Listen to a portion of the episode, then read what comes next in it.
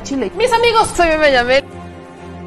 Las mujeres estamos molestas. Llevo seis años y ingresé por secuestro. Por mi parte, yo no creo esa enfermedad. Yo. Mucha les arda y les duela. Bueno, ya saben. Nosotros salimos por la necesidad. ¿no? Gracias a Dios, a lo mejor vamos a volver a comernos dos veces al día. De la crisis que se vive en los hospitales en Tijuana. Aquí las noticias o te enchilan o te dejan picado.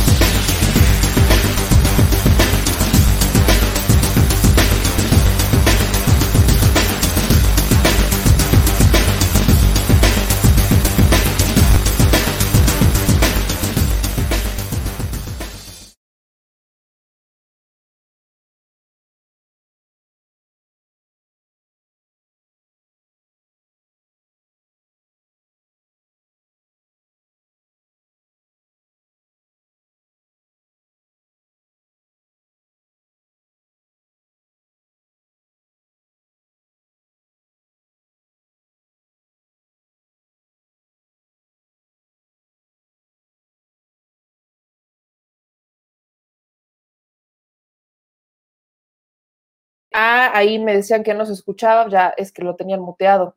Ahí lo andaba yo muteado, pues disculparán ustedes, mis amigos, pero ya lo desmutié. Ya le puse el desmute a esta cosa y ahora sí les puedo decir muy buenas las tengan y mejores las pasen. Este me dice BMX, repite todo, va de nuevo, va de nuevo, corte y queda. Mis amigos, ya que se escucha, bienvenidos a la nueva Chilecueva, a esta Chilecueva, mis amigos, que ahí se va construyendo, en donde estamos viendo que sí está un fuerte viento. Yo aquí andaba en mis cinco minutos de meteoróloga, aquí andaba yo en mis cinco minutos de meteoróloga y pues mis amigos, ya se escucha fuerte y claro. Gracias a todos los que están compartiendo y que están suscribiéndose, que ya están listos y que están aquí dispuestos a escuchar las noticias al Chile, porque hoy las cosas andan para dar y regalar, la neta, hay que decirlo con toda claridad y con toda honestidad. Desde temprano andamos eh, andamos eh, montando algunas eh, investigaciones de temprano. Miren, acá, para los que lo dicen, bueno, aquí, aquí hay una de las denuncias que me hacen llegar de la gente que nos está, que cuando, cuando vamos a Palacio Nacional o cuando nos ubica por ahí en el Zócalo, que nos manda son denuncias que por supuesto trabajamos en equipo, amigos, porque pues es importante que todas estas denuncias toquemos base, que les hagamos una pequeña verificación, que corroboremos la información que está y que esto pues obviamente nos ayude a todos a hacer cada vez un mejor trabajo. Eh, lo digo porque pues lamentablemente a veces llegan personas y lo platicaba hoy por algunos de los que están eh, de que los de los que, de las personas que nos han llegado a ir a, a encontrar al Zócalo o a donde no esté, desde donde estemos transmitiendo, que nos dicen que eh, pues es que tienen esta confianza excesiva en el presidente Andrés Manuel López Obrador y es justo por esta confianza que eh, pues piensan que quizás él podría ser quien resuelva todo. Eso es algo que nos han dicho en más de una ocasión. Eh, yo insisto y les repito que me encantaría decirles que el presidente es, es, la persona que va a resolver todos los problemas, pero no, no es así. De hecho, son eh, muchas personas, hay muchos factores. Eres el presidente de una nación y no todo es perfecto, depende de un equipo e incluso ya a un nivel mucho más local, pues la primera responsabilidad es entera, enteramente la responsabilidad por parte viene de, los, de las autoridades locales, ¿no? En este caso, que sido el gobernador, el alcalde, los regidores, los diputados, etcétera. Entonces, ahí es cuando les pedimos un poquito de comprensión y paciencia. Yo sé que hay muchas personas que nos dicen, es que no me has escuchado y es que no has leído mis mensajes. Amigos, nos llegan muchos mensajes, algunos se nos traspapelan porque son varios los que llegan entre mensajes, entre saludos, entre buena vibra, entre la que no es tan buena vibra y entre una que otra denuncia que nos han llegado, son bastantes, pues es que justamente eh, se nos van traspapelando varios, varios, varios, varios, varios mensajes y por eso les pedimos muchísima paciencia, diría aquel eh, recluso, paciencia, prudencia, verbal, verbal contingencia. Eh, voy saludando a todos ustedes y agradeciéndole a los que nos están viendo y que están compartiendo ya, que también nos están haciendo favor de apoyarnos con los superchats. Gracias a todos y cada uno de ustedes por estar presentes en este su espacio, por suscribirse a nuestros canales, por compartir las notas que estamos publicando constantemente en damexico.news y por seguirnos en todas y cada una de las redes sociales. De verdad, mil, mil gracias a todos y cada uno de ustedes. Los voy saludando por acá. Gracias a Ricardo Martínez, que nos manda cinco dólares de super chat. Eh, tengo aquí más comentarios eh, que nos dicen.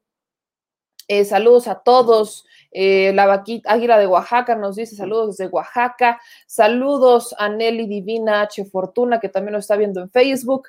A Francisca Cernas, que también nos está viendo en Facebook. A Roberto Amatón.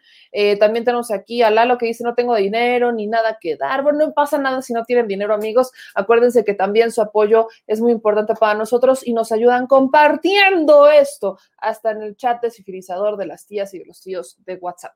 Y vamos a darle porque hay información, mis amigos, hay para dar y regalar. Quiero empezar con el candidato. El día de ayer no habíamos platicado de este candidato de Movimiento Ciudadano que fue detenido. Hablo de Raúl Cantú de la Garza, candidato de Movimiento Ciudadano a la alcaldía de Salinas Victoria. Eh, la defensa de Raúl Cantú ya dice que hay irregularidades en su captura.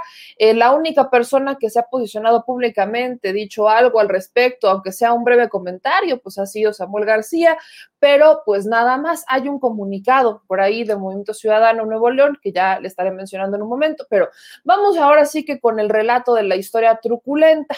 La historia truculenta, mis amigos, dice que a este joven, Raúl Cantú de la Garza, lo detuvieron, ¿no? Eh, lo detienen. Eh, él sale de su domicilio en compañía de su esposa el pasado martes 6 de abril, dejó a sus hijos con personal de confianza y sin embargo en ese momento elementos del aceido y de la Sedena intentaron ingresar al lugar. Eh, según su defensa, voy a leer la parte de la defensa porque ya sabemos que fue detenido por posesión de armas, drogas y joyas, dice que el candidato regresó a su casa para ver qué es lo que estaba pasando, ¿no? Que entran las autoridades mientras él deja a sus hijos con personal de confianza y cuando regresa, ya que vio que estaba la Seido y la Sedena, pues es que lo capturan. Y en el texto dice la defensa que hasta en este momento lo que la defensa ha advertido es que la existencia de testigos presenciales, fotografías y videos donde se puede advertir que la detención se realizó en el domicilio del candidato, domicilio que erróneamente catearon los elementos. Los defensores están argumentando que la orden del juez federal no incluía el cateo del domicilio y por eso es la irregularidad. O sea, no hablan del tema. Ahora dicen que las armas que encontraron son armas, pero de cacería. Y son armas de las que ya tiene la documentación correspondiente, que pertenecen de hecho al papá del candidato y que no dieron, ahora sí de lo que no hablaron, fueron de la droga que encontraron. La Fiscalía General de la República notificó la detención de Raúl Cantú de la Garza el martes 6, alrededor de las 9 horas, mediante la Subprocuraduría Especializada en Investigación de Delincuencia Organizada, y dicen, como les decía al inicio, que se le habrían asegurado una sustancia con las características de marihuana, tres armas de fuego largas con su respectivo cargador abastecido, más de 80 cartuchos útiles, joyería y dinero en efectivo. Entonces, al respecto, pues voy a poner primero la carta ¿no? Esta carta que tiene eh, Movimiento Ciudadano, la carta que pone, la carta en la que dicen no, que no van a permitir más impunidad, es, una, es un comunicado que emiten el día de ayer y eh, Movimiento Ciudadano Nuevo León, porque Movimiento Ciudadano Nacional no ha dicho mucho, pero Movimiento Ciudadano Nuevo León emite esta carta y dice, ante la detención de Raúl Cantú, Movimiento Ciudadano exige que la Fiscalía General de la República y las autoridades de Nuevo León actúen conforme a derecho, con elementos de prueba y total claridad. Tras versiones de que Cantú estará detenido por poseer armas de cacería que son propiedad de su padre, la Fiscalía General de la República solo ha publicado información incompleta, confusa y tendenciosa, indicando que portaba una sustancia que podría ser marihuana. A pesar de eso, Raúl Cantú sigue sin ser formalmente acusado ni arrestado, pero tampoco ha sido liberado. En caso de que Cantú haya cometido el delito, Movimiento Ciudadano pone a su disposición su total colaboración con la con la FGR y cualquier autoridad. Seguiremos a la espera de más información, atentos a las investigaciones y vigilando que todo este proceso se dé apegado a la ley. Por otro lado, exigimos que este caso no se esté usando para incidir en el proceso electoral. A Morena y al PRI les decimos que paren la maquinaria de desinformación y mentiras que pusieron en marcha desde ayer, mucho antes de que existiera una versión oficial sobre este caso. Este proceso electoral debe llevarse en paz, sin mentiras y sin violencia. Y dice ahí Movimiento Ciudadano. Pero como les dije, no solamente Movimiento Ciudadano ha salido eh, como partido, ¿no? A hablar del caso. Ahí justamente lo que están viendo en pantalla son algunos videos que empezaron a circular en redes sociales y en donde ponen algunas notas en donde retratan que muy curiosamente Raúl Cantú de la Garza ha estado presente en diversos atentados, balaceras, eh, eh, cae, ¿no? Incluso que lo han, ahí es cuando ya hablan de la captura, ¿no? Confirma la detención de Raúl Cantú y hablan, movimiento, ya le hacen como esta, eh, no le voy a decir parodia, ¿verdad? Pero sí le hacen como esa adaptación de movimiento del narco. En estas imágenes las voy a hacer más grandes. Como pueden ustedes ver, hablan de que Raúl Cantú eh, fue herido de bala, estuvo herido de bala, es sobrino de un panista. ya sabíamos incluso que eh, varios personajes cercanos a Samuel García pues habrían sido incluso relacionados con el crimen organizado. Es algo que ya habíamos, que ya se sabía, pues que ya habíamos eh, hablado del tema, ¿no? Que si era por un familiar de Samuel García, que si el tío es, narcotraficante, que después Samuel dijo que no tiene nada que ver con el tema, etcétera. Y de esta forma, indudablemente volvemos a topar con Samuel García. Ahora, por el apellido, eh, no me quiero burlar de la gente de Nuevo León, la neta, ¿no? Pero es que sí se emparentan mucho y hay muchos de la Garza y hay muchos Cantús. Y sí se acuerdan cuál es el apellido de la esposa de eh, Samuel García. Digo, creo que sí, o sea, no, no, voy a decir que son familiares pues porque no tengo las pruebas para decir que son este, familiares, pero Mariana Rodríguez se apellida Cantú es Mariana Rodríguez Cantú, la esposa y estratega de Samuel García, hay que decirlo también con claridad. Si alguien le debe la campaña a Samuel García es a su esposa, porque su esposa justamente estaba utilizando su eh, punch en redes sociales, en Instagram particularmente, para hacerle la campaña a su marido. Entonces, eh, pues ahí es alguien a la que él le tiene que hacer toda la campaña, porque él es muy tronco para muchas cosas.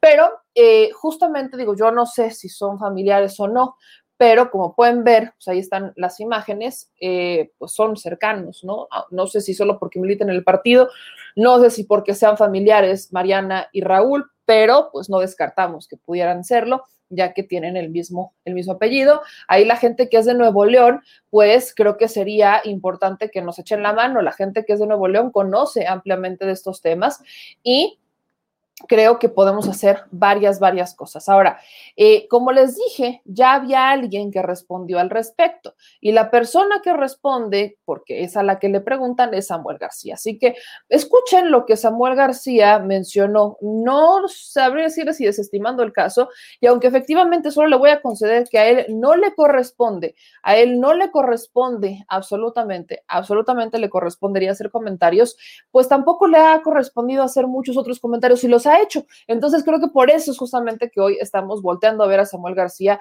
para que alce la voz, para que hable, para que diga algo y creo que es importante que lo veamos de esta manera. Entonces, escuchen lo que dijo Samuel García al respecto de estas fichitas detenidas ahí en, en su nuevo león. Eso de que hubiera detalles así con algún otro candidato en, Nuevo León candidatos que no traigan una imagen o un un estatus jurídico limpio, ¿qué pasaría? ¿Cuál sería la postura del partido? No pueden estar. Eh, no puede haber nadie que tenga señalamientos. Yo he estado presumiendo día y noche que Movimiento Ciudadano tiene puro perfil íntegro y voy a seguir con esa postura, sea quien sea el señalado.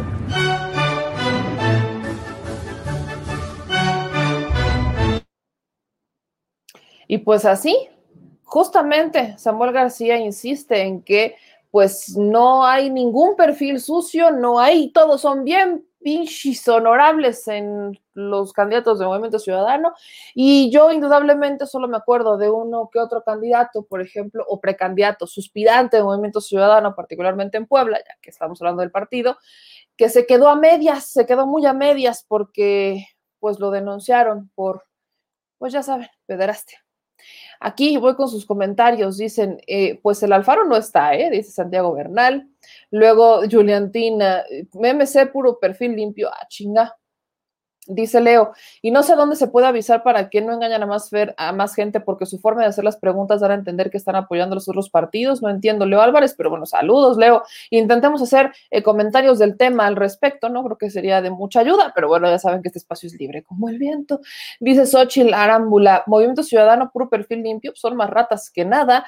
Eh, dice Meme, empezando por Enrique Alfaro, súper limpio, me queda claro. Uy, Alfaro, sobre todo en Puerto Vallarta, ¿no? Hombre, tantas cosas tan limpias que hay de este eh, gobernador. Bárbara Ríos bien lo dice, qué pinche vergüenza. Ay, yo tengo las, la, la misma pregunta siempre. Gente de Nuevo León, ¿Cómo ven a los candidatos? Me preocupa Nuevo León como me preocupa Baja California, lo debo de decir. No veo muchos perfiles que digan, ay, mira, vamos a poder, que, que digan, ay, indudablemente va a ganar tal persona. La neta es que no. Entonces, yo sí les pregunto a la gente bonita que nos está viendo eh, de Nuevo León, ¿y ustedes cómo eh, van las cosas, no? ¿Cómo lo ven? ¿Cómo? No sé, creo que la opinión más importante es justamente la de ustedes, la gente por ahí de Nuevo León, así que si hay alguien de Nuevo León, pues este, venga, Señor, nuestro reino, ¿no? Se los agradecemos infinitamente. Y bueno, vamos a cambiar de tema, mis amigos, porque eh, más adelante les voy a, voy, a, retomar el caso de Israel Vallarta. Creo que sí es importante que lo retomemos, sobre todo porque eh, hay muchas dudas que han surgido a raíz de la entrevista, me, me decían, ¿no? Es que ya eh, se habla de las dos eh, otras causas y demás, pero bueno, creo que esto, mis amigos, es algo que va a trascender y ya lo voy a explicar más adelante. Pero vamos con el segundo tema que tiene que ver con el video que van a ver a continuación. ¿Se acuerdan, mis amigos, de estas bonitas y chulas imágenes que están viendo en pantalla? ¿Se acuerdan de estos billetotes y se acuerdan de la persona que aparece recibiendo y contando esos billetotes? Sí, para Sergio Sarmiento eso era la nómina del Senado, ¿no? Sergio Sarmiento que decía, bueno, es que estamos suponiendo mucho. ¿Qué tal que era la nómina del Senado? El señor juraba que la nómina del Senado se, eh, se, pagaba en efectivo, no válgame, señor, nuestro reino. Pero en realidad esos son los fajos de sobornos que habrían llegado para la aprobación de la reforma energética en aquellos 2012, 2013, en realidad 2013 para ser más exactos, y eh, sobornos que recibieron legisladores particularmente de la oposición en ese momento, que era la oposición panista, una oposición, voy a llamar bastante endeble, porque ellos también habrían buscado esta reforma energética con y desde eh, Vicente Fox y Felipe Calderón, con ya mucho mayor precisión. Entonces, y como que nada más buscaron la forma de sacarle eh, la lana, ¿no? Nada más buscaron la forma de sacar los recursos, pero en realidad, mis amigos, es algo que lamentablemente tenemos que seguir, seguir mencionando. Eh, Jorge Luis Lavalle Mauri, se acordarán de este senador, ex senador del PAN. Es una persona que en más de una ocasión ha dicho que él nada ha tenido que ver con el caso, pese a que la persona que están viendo ahí en video era gente de su equipo cercano, no era particularmente su secretario. Eh, hay incluso imágenes que ya les voy a mostrar al ratito, pero en este caso, se acordarán también que en el caso Lozoya, uno del cual me siento personalmente ofendida, eh, lo digo con ironía y sarcasmo, porque fuimos cuando llegó este cuando llegó este eh, Lozoya llega a México cuando lo extraditan desde España y cuando llega Lozoya extraditado desde España, pues nosotros estábamos justamente eh, hablando, ¿no? Viendo, fuimos a cubrirlo, estuvimos ahí horas hasta que lo bajan, hasta que entonces eh, está este hombre, Emilio Lozoya, hablando de eh, cómo nosotros lo íbamos según a escoltarnos, siguiendo esta caravana, etcétera. Y bueno, la neta es que ya vimos que lamentablemente las autoridades eh, de la Fiscalía General de la República hicieron ahí un movimiento para poder mover a Emilio Lozoya de un punto a otro y que los medios nos fuéramos con, pues, con la cinta de la caravana que salió de, eh, del hangar de la Fiscalía y que se fue al reclusorio norte. Entonces es un caso que hemos seguido muy de cerca. Es algo que también nosotros hemos estado eh, presionando bastante porque no hemos visto que se diera mucha, mucho seguimiento, al menos no lo habíamos visto.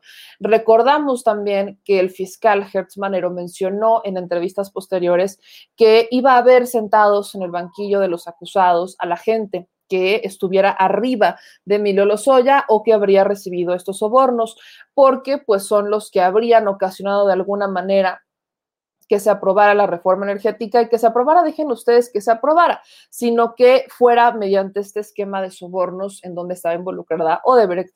México no hubiera nunca empezado a abrir estas investigaciones de no haber sido porque hubo muchísima presión mediática y porque cambia la administración. ¿Por qué lo digo? Hubo mucha presión mediática y por eso está obligada la administración de Enrique Peña Nieto a iniciar las investigaciones y son ellos quienes comienzan a investigar y su chivo expiatorio en ese momento se convierte en Lozoya, ¿no? Lo eh, señalan a él como si fuera el único responsable por lo que pasó con Odebrecht, pese a que él, pues no lo voy a demeritar, él era el director de Pemex en la entidad, pero para decisiones así de importantes como las que se tomaron, se tenían que dar ciertas condiciones. Ojo también con esto. Cuando se comienzan a dar los sobornos de Odebrecht, todavía no era director de Pemex. Existía, estos enlaces estaban en la campaña. El presidente en ese momento era Felipe Calderón y por eso les digo que está este amaciato. Quien estaba muchísimo más vinculado en ese momento, pues era nada más y nada menos que Luis Videgaray. Luis Videgaray, coordinador de la campaña de Enrique Peña Nieto y familiar. Eh, pues sí, familiar político de Felipe Calderón, porque las esposas son primas. Entonces, eh, la relación existía, la relación para darle continuidad a lo que había iniciado Felipe Calderón ya se habría dado y con este esquema de sobornos de Odebrecht es que justamente vemos cómo se cómo Felipe Calderón de alguna manera nos hereda a eh, Enrique Peña Nieto para heredarnos todo este esquema de sobornos y todo este esquema de eh, reformas energéticas que al final lo beneficiarían, pues hasta se convirtió ahí en, eh, pues en personal de apoyo de Iberdrola, por mencionar algo, pero bueno, si, aterrizando lejos de este contexto, aterrizando en lo que hoy está pasando, pues vemos que Emilio Lozoya llegó a este acuerdo con la Fiscalía General de la República para que se le tratara con un criterio de oportunidad, se vuelve un testigo eh, de oportunidad y la única forma en que su calidad de oportunidad se respetara es si caían los demás involucrados, ¿no? Si no, en su defecto, solamente caería Emilio L. ¿Y a quién denuncia Emilio L? Pues denuncia entre a muchos personajes a Jorge Luis Lavalle Mauri, ex senador del Partido Acción Nacional.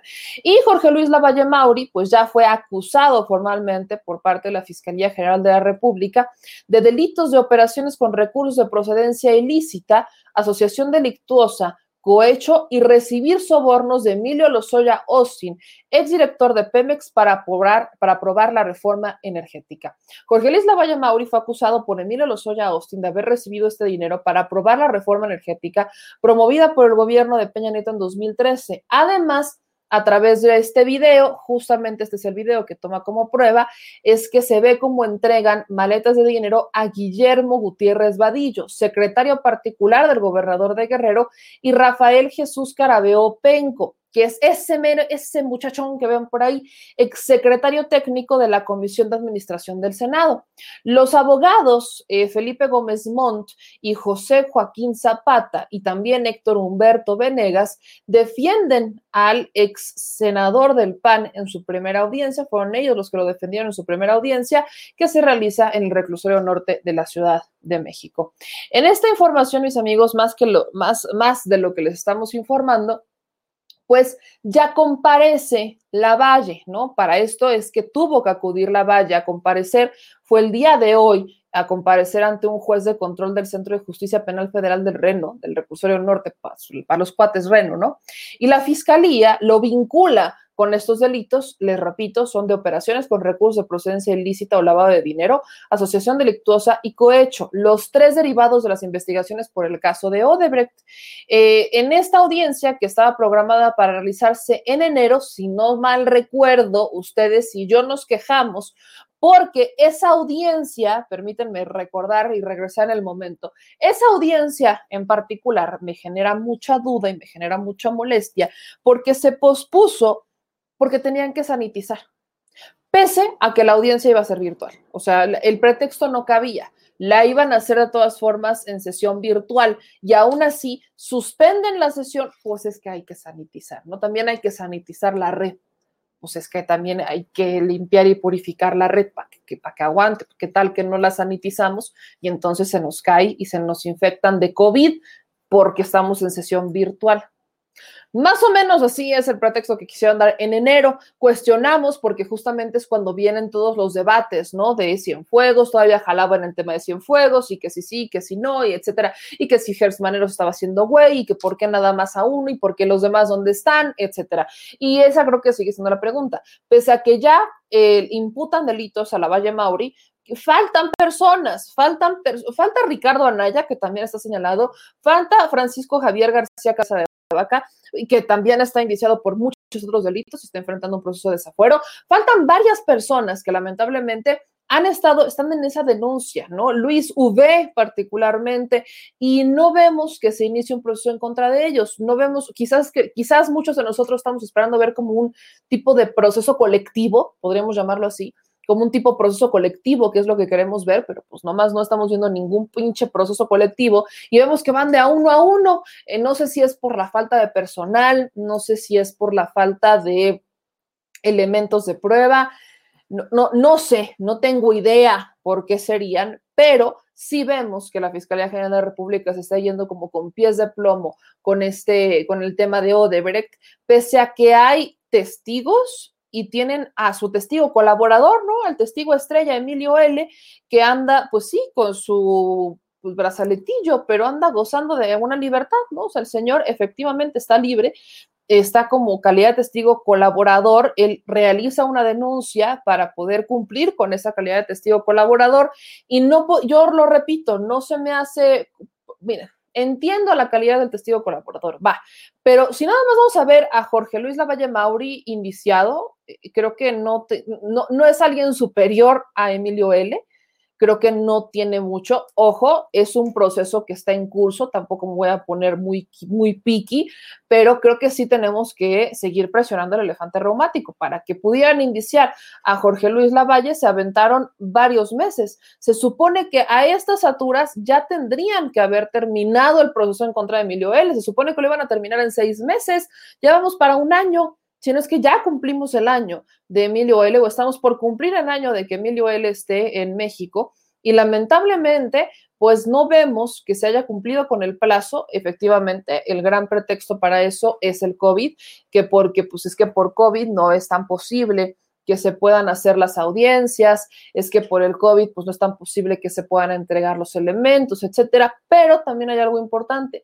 Eh, Emilio L no está en una presión. Emilio L puede moverse, puede moverse a el reclusorio. Emilio L puede ir con los abogados. Emilio L puede moverse, puede entrar y puede salir. Algo que los otros reclusos no tienen.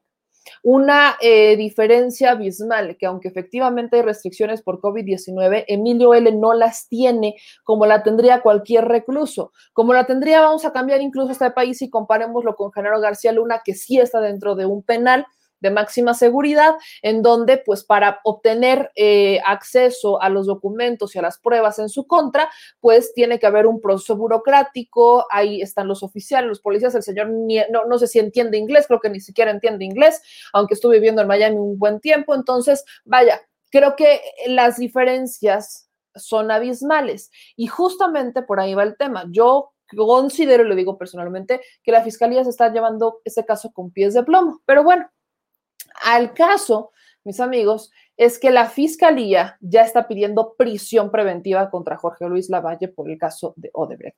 La fiscalía solicitó la medida cautelar de prisión preventiva justificada contra el ex senador Jorge Luis Lavalle Mauri eh, mientras se resuelve su situación jurídica. La fiscalía argumenta que Lavalle Mauri no tiene un domicilio fijo y los vecinos no lo reconocen en el domicilio señalado, además de que tiene varias salidas del país. Los fiscales mencionaron que no se tiene certeza del lugar en el que actualmente se encuentra. Escuchen lo peligroso del caso. Eh, eh, Jorge Luis Lavalle Mauri, como para que dijeran, ah, es que puede ameritar a quedarse en libertad mientras lleva su proceso, tendría que acreditar que vive en, un lugar que tiene una residencia fija, entregar pasaportes, entregar eh, eh, cualquier tipo de documento para asegurar que va a estar en el país librando el proceso y que no se va a fugar.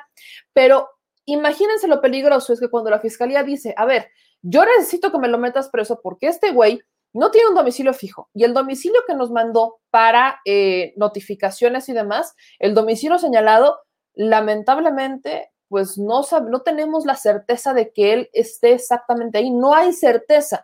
Los vecinos no lo reconocen. No es como de, oiga, señor vecino, ¿cuánto tiempo tiene su vecino viviendo acá? Y los vecinos no tienen ni la más mínima idea de quién es su vecino. Entonces, imagínense lo peligroso que es que eventualmente se vaya y que digan, que le pregunten a la gente o que intenten buscar estas respuestas y que la gente les diga, pues es que yo no sabía que vivía aquí, ¿a poco vivía aquí?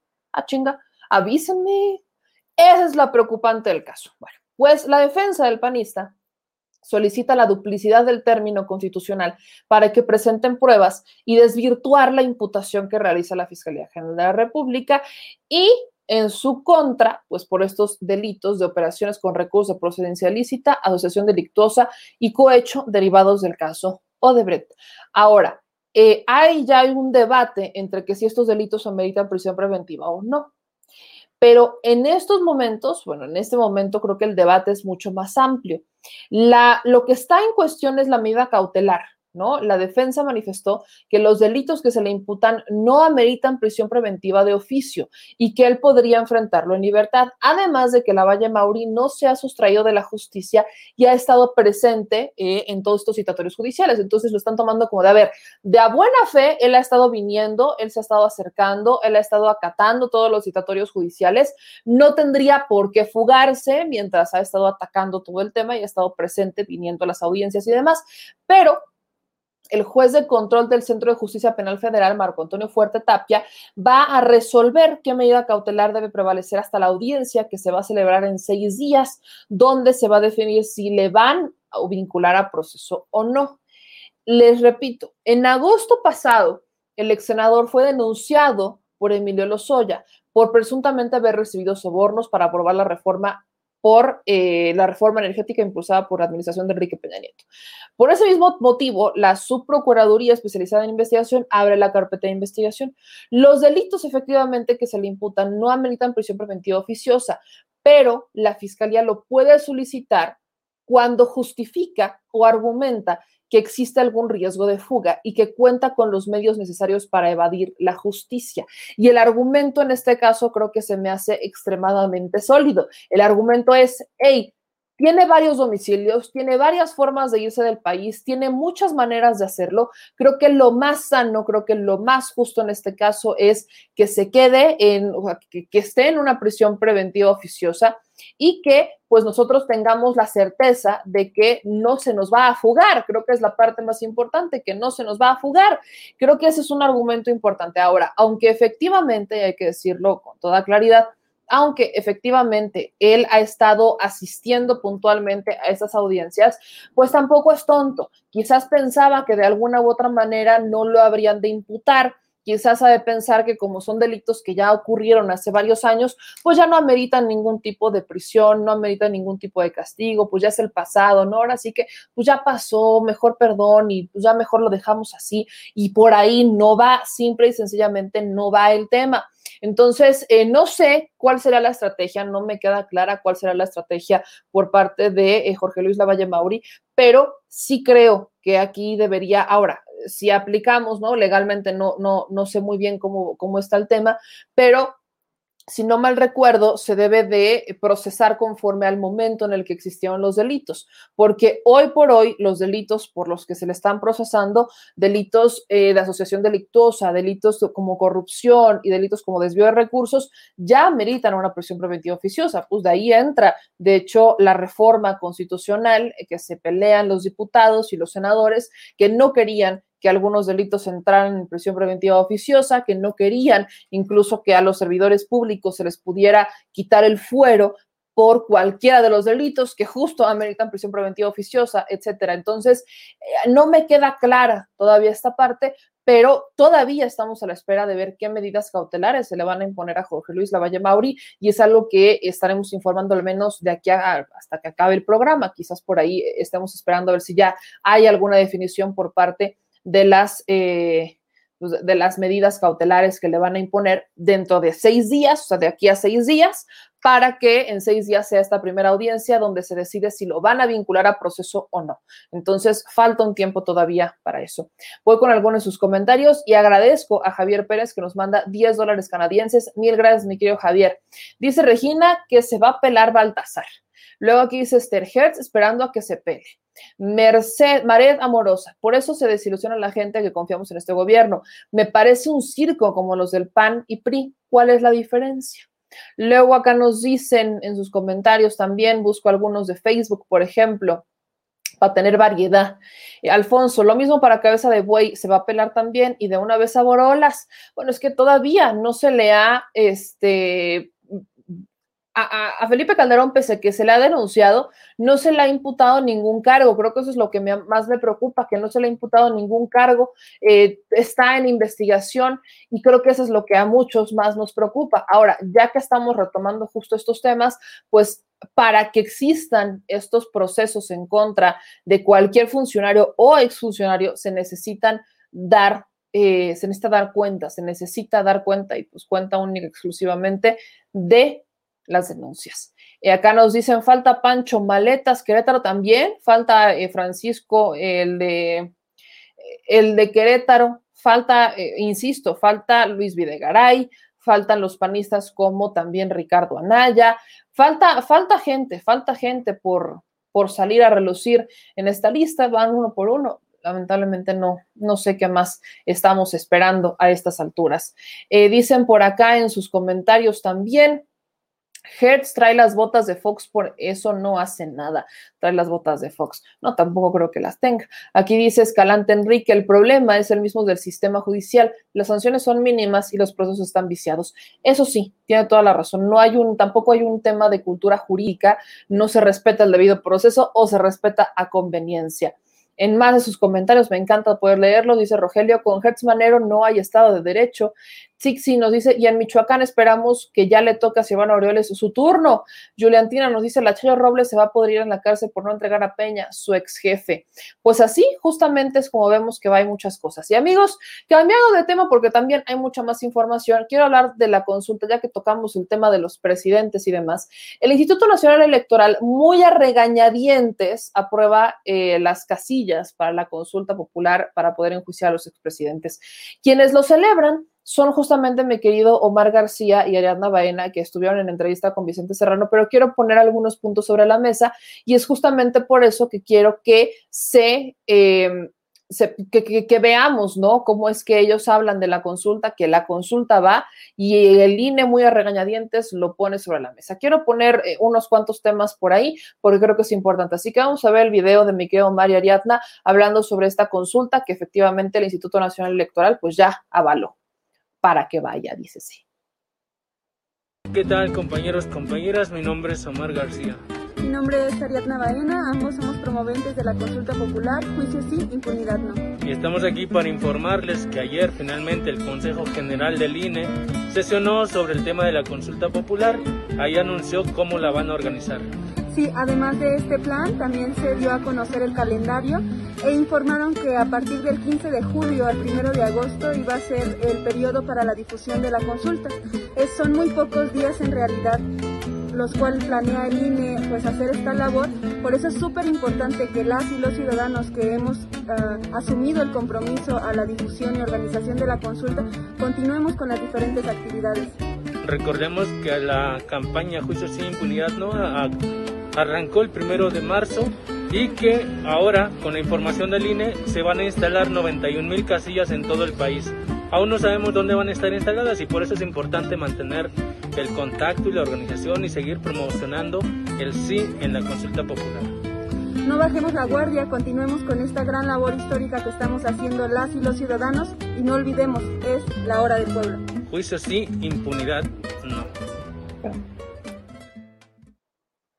Ahí está lo que dicen sobre la consulta popular, mi querido Omar García y Ariadna, eh, Ariadna Baena. Pero voy por partes. Voy a ponerles como la central electoral, este eh, grupo de información, el conglomerado de información que hace y realiza el Instituto Nacional Electoral, habla sobre eh, la organización que les conlleva pues llevar a esta, llegar a esta decisión. Acá dice, empieza el INE trabajos de organización de la consulta popular 2021. Lo publican el 6 de abril. Y dicen, el número de casillas estará determinado por los recursos presupuestales que se otorguen al instituto. Continuará el INE gestionando recursos para llevar a cabo este proyecto. Se determina la asignación de tiempos oficiales en radio y televisión comprendidos entre el 15 de julio y el 1 de agosto de 2021 para destinarlos en su totalidad a la difusión de la consulta popular. El Consejo General del INE aprobó por unanimidad el plan integral, calendario lineamientos para realizar la consulta popular el próximo primero de agosto. En sesión extraordinaria virtual, la autoridad electoral avaló el inicio de la organización del proceso de consulta popular bajo una planeación metodológica y procedimientos que garantizan la observancia de los principios de certeza, legalidad, independencia, imparcialidad, máxima publicidad y objetividad en el ejercicio de la función electoral y el derecho político electoral de la ciudadanía para que emitan su opinión en este ejercicio. El próximo primero de agosto se consultará a la ciudadanía sobre esta es la pregunta. Ojo, porque por ahí me la preguntaban y a esto quería llegar. Y aquí la voy a resaltar. El primero de agosto la pregunta es esta y hasta la voy a hacer grande, chinga suma.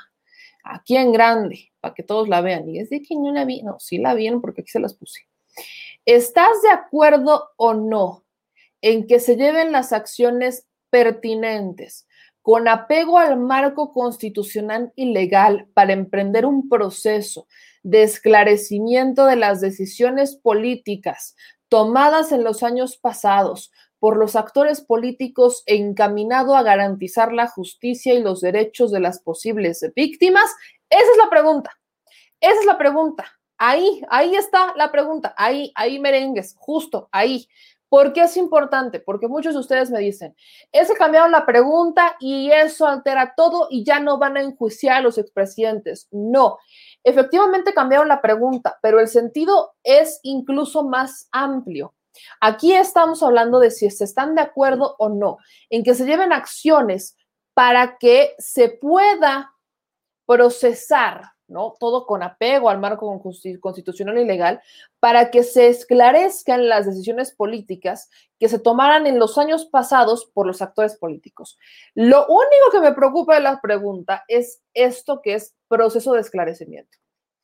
Porque en vez de dar a notar que podría darse un juicio un juicio oficial, se está hablando de que bien podría ser un proceso solamente de que nos, ahora sí, confiésense, confiésense, pero no con la certeza de que habría un proceso legal. Ahora, ¿cuáles son los pros y cuáles son los contras?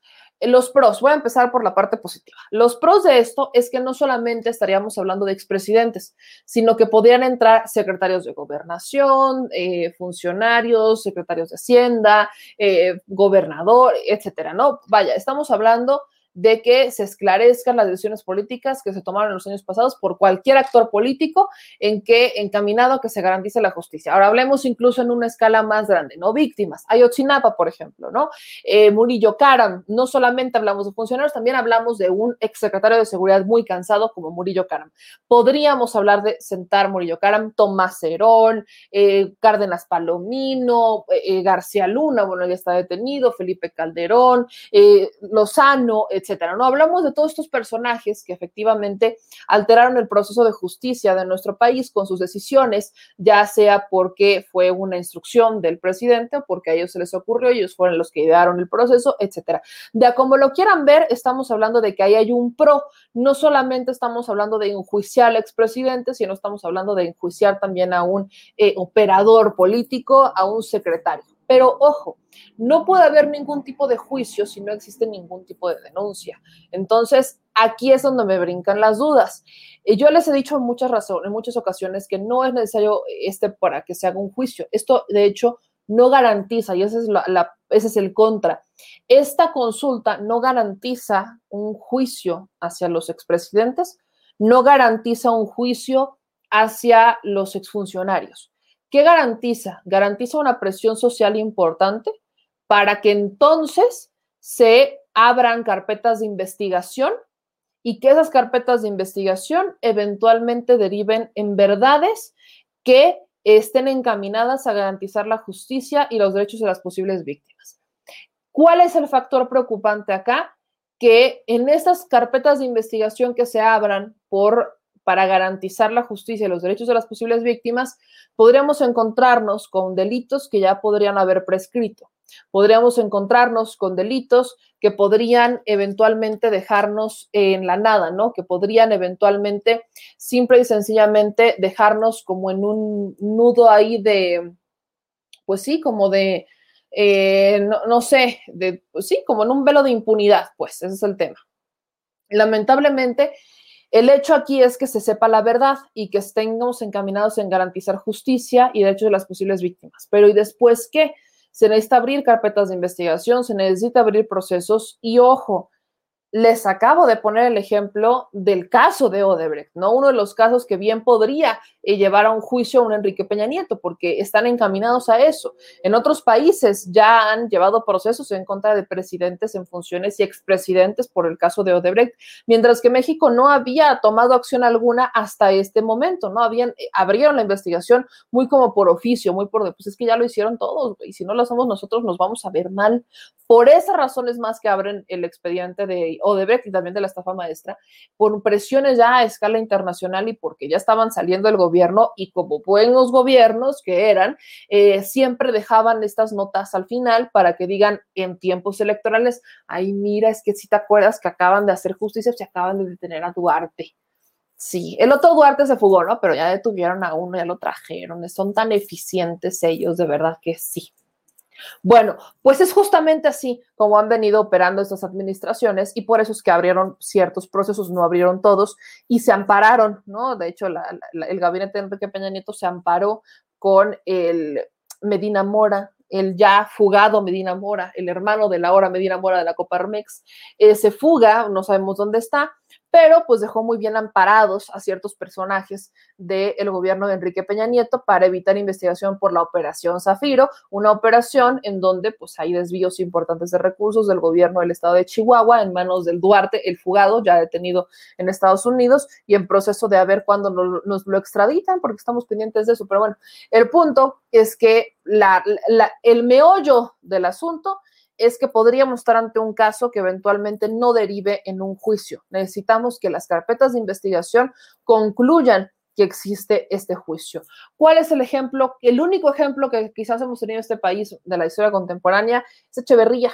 ¿no? Echeverría efectivamente lo, eh, lo sentencian a una condena, le abren investigaciones años después de que fue presidente, ¿no? Él fue secretario de gobernación y después fue presidente y la carpeta de investigación se la abren cuando ya es expresidente, lo eh, someten a, eh, efectivamente le dan una sentencia, lo encuentran culpable, pero por la edad luego lo exoneran y se quedó arraigado en su casa. El señor hoy por hoy no sabemos si, si está vivo o está muerto, pero nos queda claro que está momificado. Creo que es la última momia que podría despertar el PRIAN a esas alturas, a Echeverría, esas, es así ya en calidad de momia eh, podríamos a estas alturas, no me sorprendería, pero bueno, eh, Echeverría en sus últimos respiros eh, está, es quizás el único ejemplo del por qué es, por qué la presión de la consulta. La presión de la consulta es para evitar una Echeverría ¿no? Evitar que pasen muchos más años para que se abran carpetas de investigación y que eventualmente Enrique Peña Nieto esté en calidad de pasita o en calidad de momia y que ya no se le pueda meter a prisión porque pues ya está viejito y su defensa apele a que el señor ya está muy grande y que necesita pues quedarse en su casa porque pues ya mejor ya en vez ya lo vas a encerrar pues ya mejor encerrarlo en su casa ya en cualquier momento del último aire y justamente eso es a lo que han apelado muchos empresarios y políticos. Han apelado a la misma.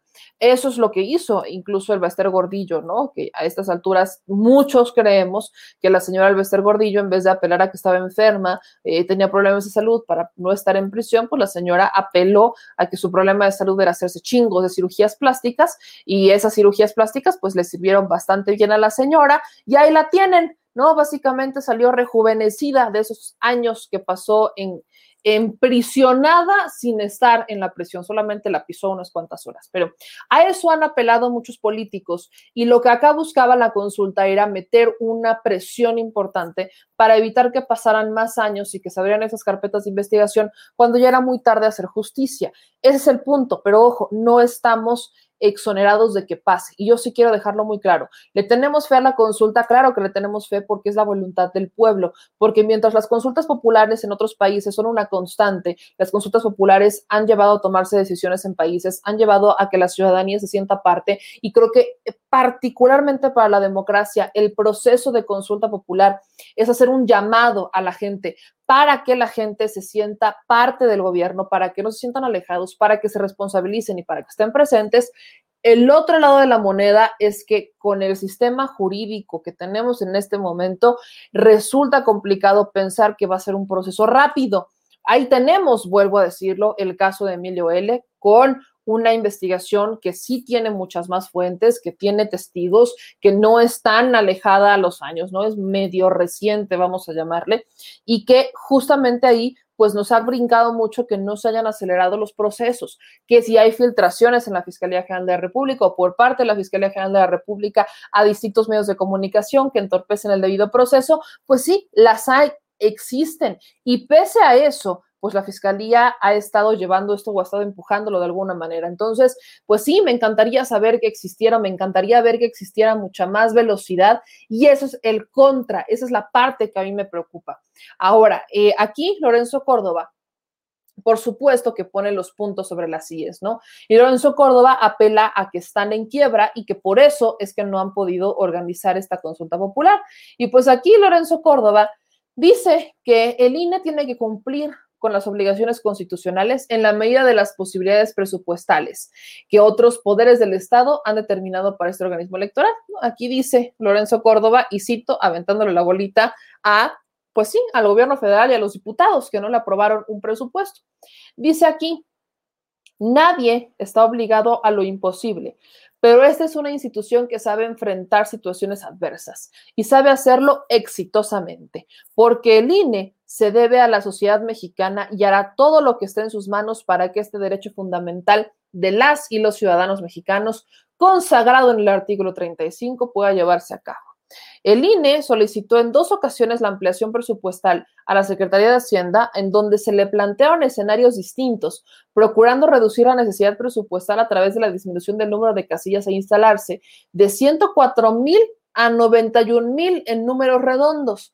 El punto es que no hemos recibido todavía respuesta formal de la Secretaría de Hacienda. Contábamos con hacerlo. Por eso, los documentos sobre la consulta que hoy conoce este Consejo están planteando la hipótesis de eventualmente sufrir una modificación por parte del mismo Consejo General, porque dependerá de las deficiencias, de las suficiencias presupuestales que tenga el instituto para que la consulta pueda llevarse a cabo. Eh, la consejera Dania Rabel celebra la aprobación de los documentos sobre la consulta popular, sobre todo porque es un mecanismo de participación política. El consejero eh, Roberto Ruiz Saldaña dice que la consulta popular representa una oportunidad para repensar ciertos procedimientos operativos, dado que hay margen para llevar a cabo algunas modificaciones con respecto a los ejercicios electorales regulares. Quiero citar lo que dice el consejero José Ruiz, José Roberto Ruiz Aldaña.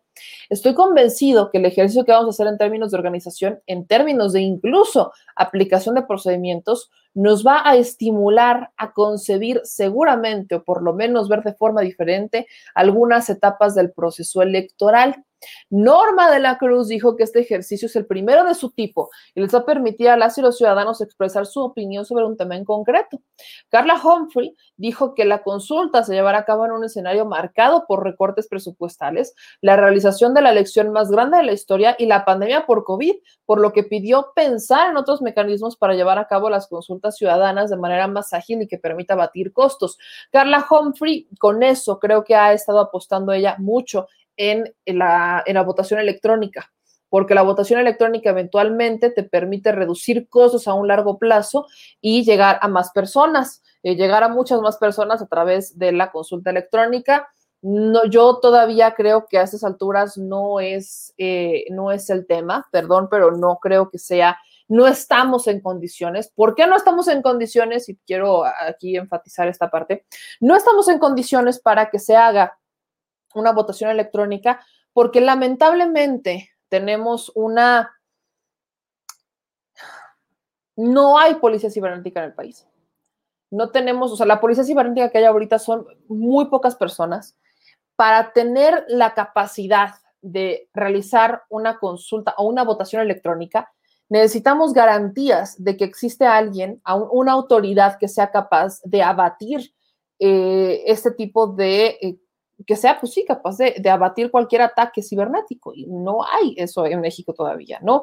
No se ha invertido. Por ahí decía Ricardo Monreal que lo iban a hacer eventualmente, que él ha estado pensando y tenía sobre la mesa una reforma en materia eh, de redes sociales, ¿no? Y antes de esta tenía una reforma de policía cibernética y la única vez que he podido cuestionar al senador, porque siguen sin darnos la entrevista a nosotros, fue en ABC Radio, gracias a la invitación del de, eh, equipo desde el piso 10. Y ahí le pregunté a Ricardo Monreal que para cuándo la policía cibernética, ¿no? Creo que es un tema importantísimo porque hay muy pocos elementos, no se le capacita y cómo pensamos en regular las redes sociales si no tenemos a una policía cibernética que sea capaz de abatir cualquier amenaza cibernética. Y en ese momento, pues Ricardo Monreal me dijo, pues se nota que sí leyó la iniciativa y se nota que eh, medio conoce del tema. Entonces, pues sí, creo que también teníamos que haber empezado por ahí.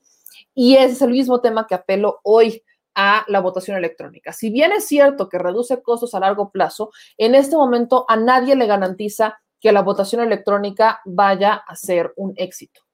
No lo garantiza porque no hay policía cibernética y contrario a lo que podríamos pensar de otros intereses, pues aquí hay intereses muy particulares eh, que buscarían hacer fraude y es mucho más sencillo hacer un fraude a través de una computadora que hacerlo a través de una urna. Y vaya, si a través de una urna lo hacen físicamente con papelitos y hojitas y plumitas, pues imagínense electrónicamente cuando están hecho fraudes y han desfalcado bancos con la única al alcance de un clic. Entonces, no creo que estemos en condiciones de hacerlo en México todavía, creo que nos falta un largo camino, pero al menos vamos avanzando. Ahora, Ojo, la consulta popular podría sufrir cambios. Yo dudo que el gobierno federal o la Secretaría de Hacienda vaya a destinarle más recursos al tema, sobre todo porque estamos en tiempos de COVID y la principal preocupación de esa administración, pues es justamente la de entregar cuentas, eh, comprar vacunas, eh, tener los contratos listos y demás. Entonces, creo que aquí la parte más importante de todo esto es que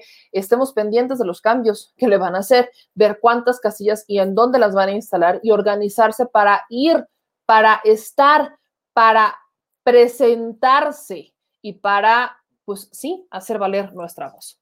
Acá en sus comentarios nos van diciendo por ahí algunos de ustedes Dicen, no al voto electrónico y los muertos votantes, por supuesto. Eh, dicen aquí, eh, y Lencho Córdoba fuera del INE. Luego acá nos dice, Gordito 3000, eso sería si tuviera una esposa inteligente, pero ya está pobre, está peor que el pobre, no ve más allá de sus narices, dice Francisca Alvarado. Ahora, ¿a quién le hablan? Dice Silvlet, Leticia, los que vamos a estar en la casilla aceptamos voluntariamente participar. Sobrarían voluntarios para este juicio a presidente sea un hecho.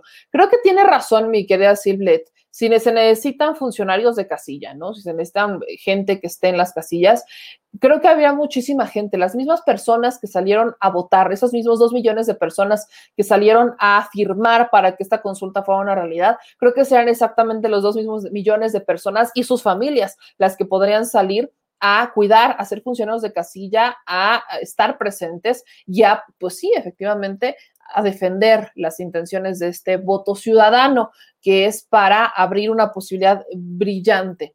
Eh, dice Ana Karina, un millón y medio va a costar las pintas de las fake ministas, ¿cuánto les van a dar por sus vandalismos?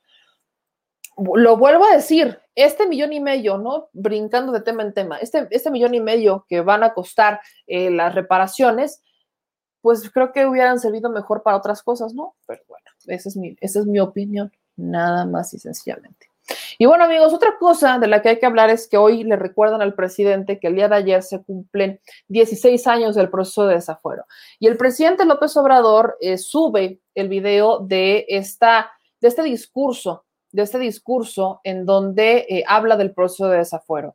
Es un discurso donde vemos a un presidente López Obrador que a muchos ha emocionado porque eh, esa misma cámara que la intentó desafuerar es la misma cámara que hace ya prácticamente tres años, le da la bienvenida con bombo y platillo, que lo aplaude y lo aclama presidente.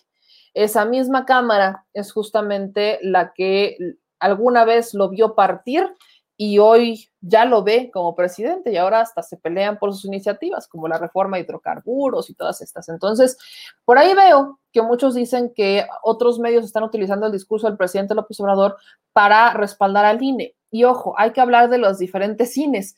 Eh, hay un INE que es el INE que está en este momento y hay otro INE. Las reglas han ido cambiando y yo no soy partidaria de que el INE desaparezca. Ojo, yo creo que al INE se le tiene que reformar porque el INE no es ciudadano. Lorenzo Córdoba dice que el INE se debe a los ciudadanos.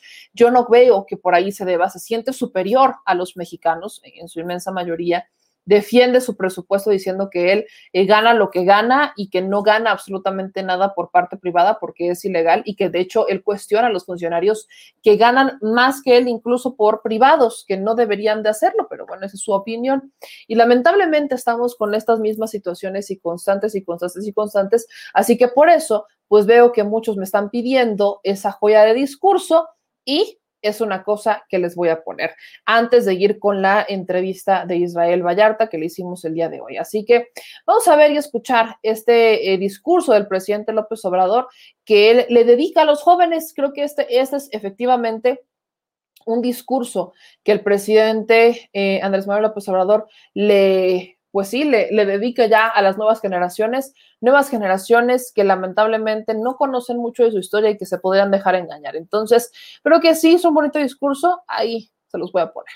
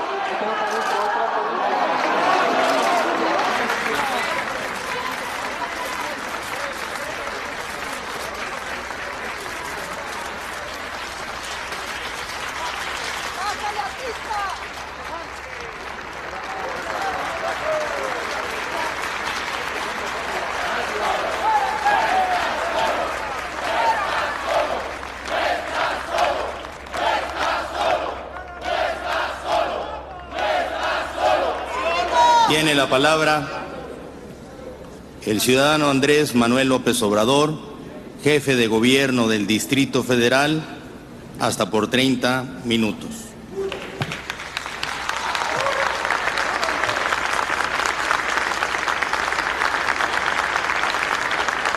Van a tener que desaforar a Liceo Vega Memije porque violó el reglamento.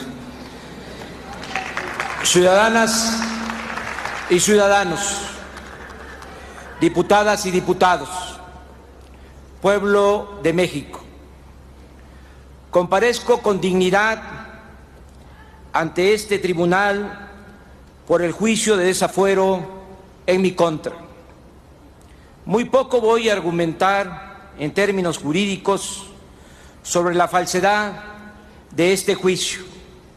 Tengo la certeza absoluta de que no se me juzga por violar la ley, sino por mi manera de pensar y actuar y por lo que pueda representar junto con otros mexicanos para el futuro de nuestra patria. Quienes me difaman, calumnian y acusan son los que se creen amos y señores de México. Son los que en verdad dominan y mandan en las cúpulas del PRI y del PAN. Son los que manejan el truco de llamar populismo o paternalismo a lo poco que se destina en beneficio de las mayorías, pero nombran fomento o rescate a lo mucho que se entrega a las minorías rapaces. Son ellos los que tienen mucho miedo a que el pueblo opte por un cambio verdadero y ese miedo cobarde de perder privilegios los lleva a tratar de aplastar a cualquiera que atente contra sus intereses y proponga una patria para todos y una patria para el humillado.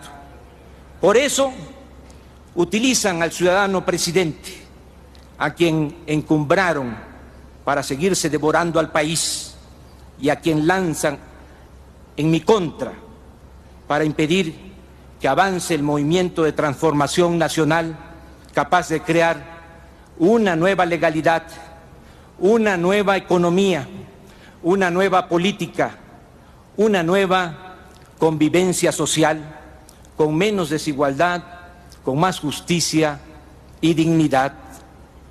Un empresario me contó que el 10 de junio del año pasado, en una reunión en casa de Rómulo Farri, ese grupo compacto de intereses creados le dijo al ciudadano presidente, palabras más, palabras menos, nos has quedado mal, no has podido llevar a cabo las privatizaciones y la reforma fiscal, pero eso ya no es lo que nos importa. Ahora lo único que te pedimos es que por ningún motivo permitas que ese populista de Andrés Manuel llegue a la presidencia.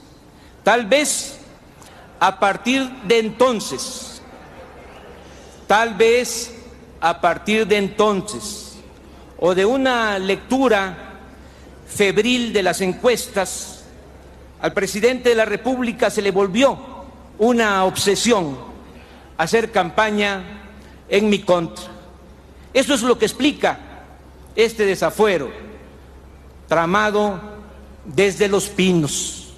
Por eso, con seguridad y firmeza, desde esta tribuna, aunque no sea la máxima tribuna, acuso al ciudadano presidente de la República, Vicente Fox Quesada, de estos procedimientos deshonrosos para nuestra incipiente democracia.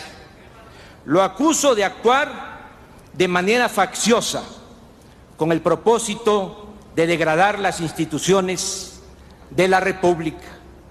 Acuso también por complicidad al presidente de la Suprema Corte de Justicia de la Nación, Mariano Azuela Huitrón, por supeditar los altos principios de la justicia y de la Constitución a las meras consignas políticas ordenadas por los intereses creados del momento.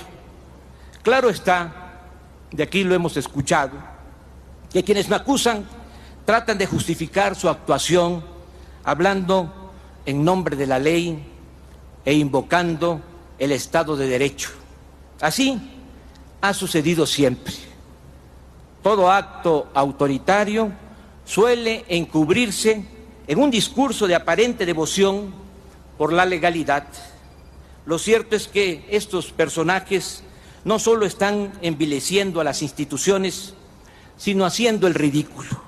Ahora resulta que en el país de la impunidad, en el país del FOAPROA, de los amigos de Fox, del PEMES Gay y otros latrocinios cometidos, permitidos o solapados por los que ahora me acusan y juzgan, a mí me van a desaforar, me van a encarcelar y me van a despojar de mis derechos políticos por haber intentado abrir una calle para comunicar un hospital. Repito, por intentar abrir una calle para comunicar un hospital. Ahora resulta que los defensores del derecho supremo del privilegio han convertido en un grave delito una supuesta infracción jurídica que amerita despojarme del cargo que legal y legítimamente me fue otorgado por los ciudadanos del Distrito Federal. Ese es el Estado de Derecho que pregonan. ¿Cuál Estado de Derecho puede haber si en México los encargados de impartir justicia, en vez de proteger al débil, solo sirven para legalizar los despojos que comete el fuerte? También estoy orgulloso de ser acusado por quienes engañaron al pueblo de México, por quienes ofrecieron un cambio y mintieron por quienes se aliaron a los personajes más siniestros de la vida pública del pasado, como Carlos Salinas de Gortari, y mantienen la misma política de siempre, esa donde todos los intereses cuentan, menos el interés del pueblo.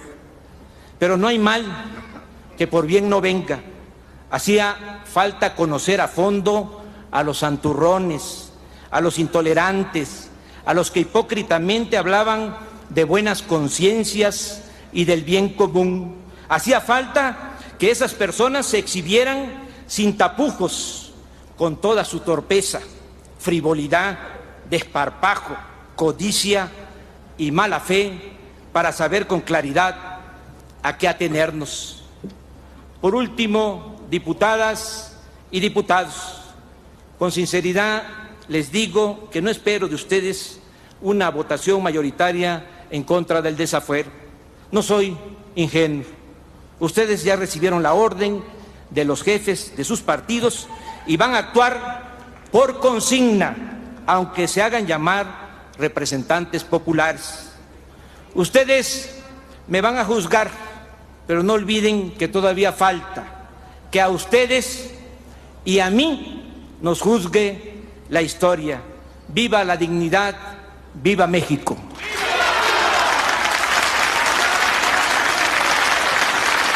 Diputadas y diputados, ciudadano presidente, en uso de mis derechos, me retiro. Es todo lo que yo tenía que decir. Muchas gracias. Y que agarra y que se va. Ese fue el discurso que Andrés Manuel López Obrador le dedica, le dedica a los jóvenes. Eh, bien dice, no soy ingenuo, ¿no? Y creo que es, un discurso que movilizó gente y que hoy, hoy busca inspirar a más de uno. Y mis amigos, de última hora, antes de ir con el tema de, eh, Israel Vallarta, porque también es, miren, mi querido, mi, mi, mi querido Kike Legorreta es un chismoso profesional, no, no es cierto, mi querido Kike Legorreta eh, monitorea mucho los medios de comunicación y eh, el programa de Ciro Gómez Leiva está en vivo todavía y Ciro aparentemente entrevistó a Cristian Ramírez, el pequeño que todavía no terminaba la primaria y habría sido secuestrado presuntamente por la banda de los Zodiacos. Eh, lo entrevistan y hablan con él y voy a ponerles ese fragmento antes de ponerles eh, la entrevista o después de poner la entrevista con Israel Vallarta, porque me resulta, mm, hay, hay varias cosas que me, brincan un poco, no quiero desestimar la memoria de un pequeño, pero 16 eh, años después, el niño, el ahora ya eh, joven, dice que recuerda perfectamente que era Israel Vallarta el que estaba ahí y que le decían patrón.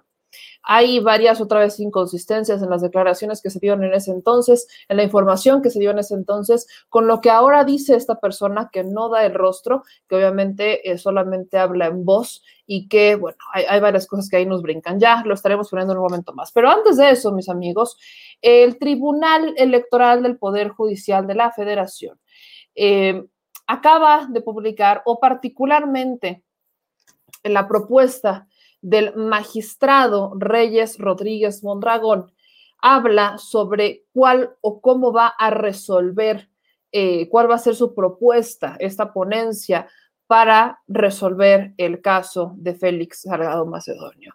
La propuesta es revocar el castigo a Félix Salgado Macedonio para que el INE pueda, vuelva a catalogar la falta. Les voy lanzando las advertencias. Eh, el tribunal dice que ellos reconocen que los precandidatos de Morena, todos, habrían intentado desfalcar o habrían intentado hacer ahí chanchullo ante el INE, eh, argumentando que no habían hecho precampaña cuando sí existió una precampaña y que eh, la falta debería de ser para cada uno de ellos. En este caso, particularmente en el que tiene que ver con la candidatura de Félix Salgado Macedonio, pues voy a compartir de qué trata esta resolución para que la puedan ver. Es la propuesta, ¿no? Ojo, esta es solo la propuesta, se tiene que debatir, la tienen que leer en ponencia, el Tribunal Electoral del, del Poder Judicial tiene que hablar del tema, etcétera. Entonces, bueno, Acá viene ¿no? la resolución del proyecto, del procedimiento oficioso, vienen todos los antecedentes, es un proyecto de resolución. No voy a la última parte porque ya es para la última parte donde vienen las, este, cómo resuelven, pues. Resolutivos, no, no, me voy a subir un poquito más, un poquito más aquí porque los resolutivos ya son muy cortos. Acá empiezo con los efectos, ¿no? Dicen los, eh, el magistrado, ¿no? La propuesta. Bajo la interpretación conforme, no aplicará esa sanción de forma gramatical o literal y en automático, sino que tendrá a su disposición el catálogo de sanciones que prevé el artículo 456 de la Ley General de Partidos Políticos, la LEGIPE, para los aspirantes y precandidatos. Esto permitirá y obligará a garantizar y a valorar todos los elementos, perdón, esta es la Ley General de Procedimientos Electorales, disculpen ustedes, ya la estoy confundiendo con la de partidos políticos. Esta es la Ley General de Instituciones y Procedimientos Electorales.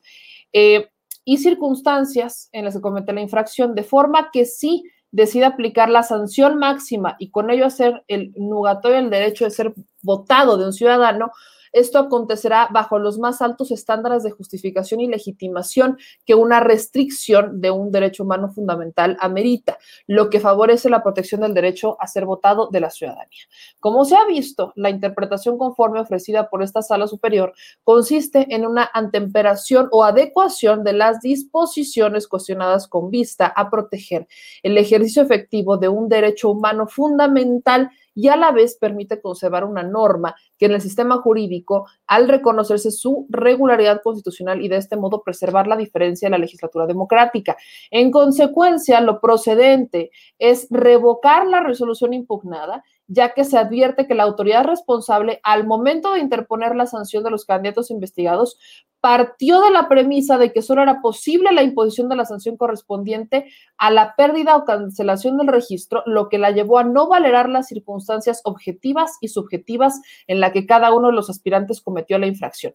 ¿Qué quiere decir este proyecto? Dicen que otra vez le corrigen la plana al INE de cierta manera. Dice, a ver, INE, sí, efectivamente tú le puedes, tú puedes sancionar al precandidato y decir que le vas a quitar la candidatura porque no cumplió con entregarte los, eh, su informe de precampaña, su informe de gastos. Efectivamente está en, la, está en la norma, puedes hacerlo, pero es lo último, o sea, es el recurso máximo, es la última opción de un catálogo de opciones que no consideraste. Y eso es lo que le está diciendo el tribunal al INE, decirle, a ver, ok, sí, lo hicieron efectivamente, pero fueron todos los candidatos. Entonces, ¿qué es lo que estás haciendo Instituto Nacional Electoral cuando le interpones la pena máxima a uno, pero no estás, no, no estás poniendo un piso parejo, pues, sino que tienes que repasarlo otra vez, o sea, haz tu chamba y revalora que existen otras, muchas otras sanciones antes de llegar a la pena máxima.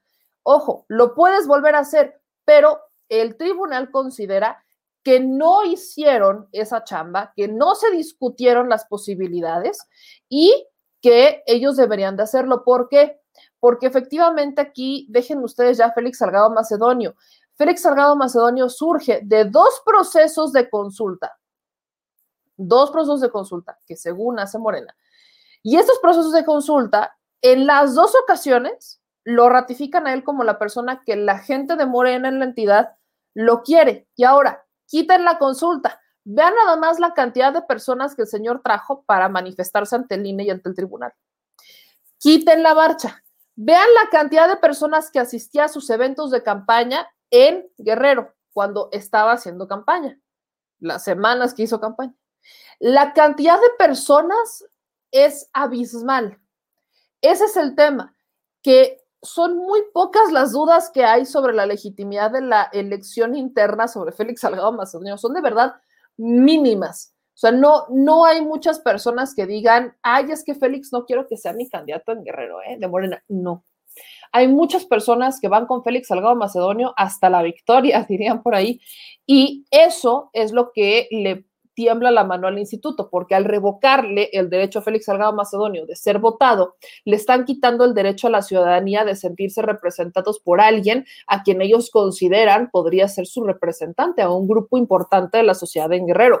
Ese es el tema, ¿no? Que es un derecho eh, humano fundamental, el de Félix Salgado Macedonio, el de ser votado, y es un derecho humano fundamental y un derecho político de los ciudadanos elegir por quien quieres, ¿no? En un proceso interno, en la vida política interna de los partidos, en la democracia, es un derecho de los eh, militantes y simpatizantes del partido político decidir por quién quieren. Y si prácticamente por una minimidad decidieron que fuera Félix Salgado Macedonio en más de una ocasión, bueno, el problema es ese que están poniendo a la autoridad electoral, en este caso al INE, a decidir si esa es la sanción máxima que amerita neta. O sea, ¿es neta? ¿Estás seguro que esa es la sanción máxima que amerita cuando puedes interponer multas, cuando puedes interponer otro tipo de sanciones? Porque hay un catálogo de sanciones y no las estás visibilizando. Pero ahora, continúo con el proyecto. Efectos.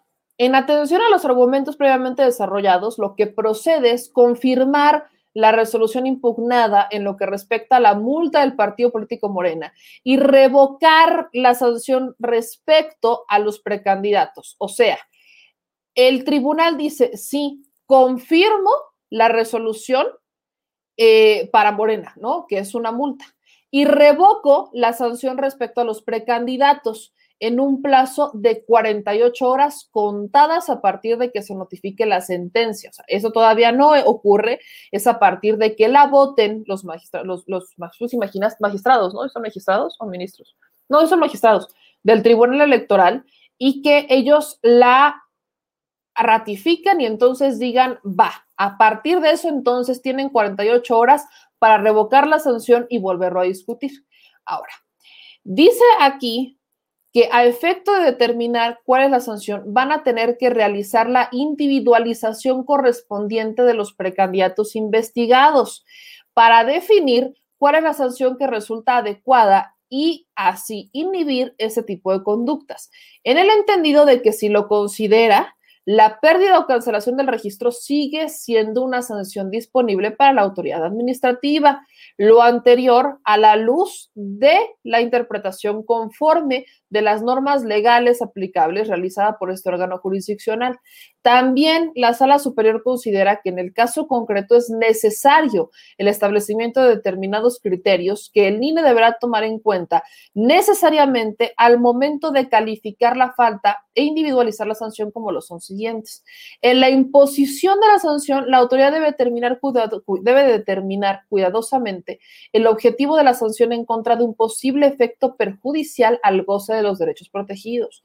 Para valorar la, gravedad de las irregularidades, pide el tribunal que se considere uno. Valorar la voluntad o disponibilidad procesal del sujeto obligado a presentar el informe dentro del plazo establecido en la norma electoral. El nombre en el que fue presentado el informe y si con ello se permitió o no a la autoridad ejercer su función fiscalizadora. La naturaleza y los bienes jurídicos que se ponen en riesgo se afectan. Las circunstancias particulares, objetivas y subjetivas en las que, todo caso, se cometió la infracción. Si hubo una intencionalidad y los medios de ejecución valorando cuestiones como si se intentó encubrir la violación, el monto económico o beneficio involucrado y su impacto o trascendencia en la fiscalización y rendición de cuentas y la equidad.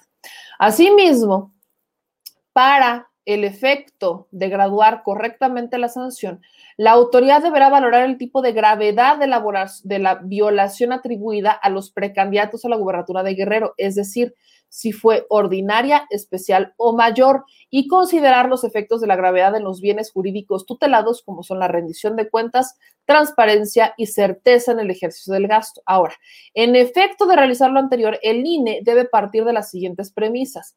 Los aspirantes de Morena en Guerrero sujetos de esta controversia son material y formalmente precandidatos y por ende sus actividades deben ser catalogadas como actos de campaña.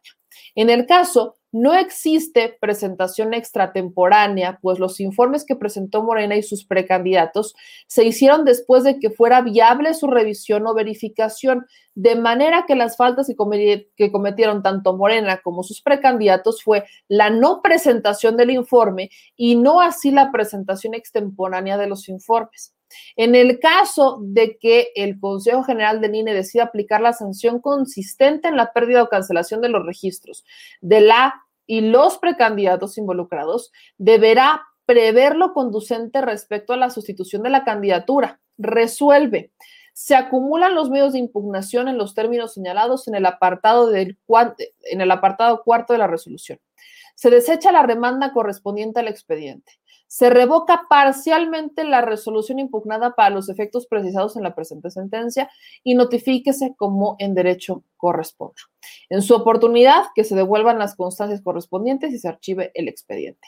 Ese es el proyecto, ¿no? Consideran que no hubo una decisión pues a conciencia por parte del Instituto Nacional Electoral, pero ojo, si el INE lo vuelve a decidir, tomando en cuenta estos puntos que pone sobre la mesa este, el tribunal y que pone sobre esa mesa incluso también la Suprema Corte, ¿no? Que la conclusión de la, de la autoridad responsable es incompatible con los criterios de la Suprema Corte, que son las restricciones de los derechos de participación política deben ser interpretadas limitativamente.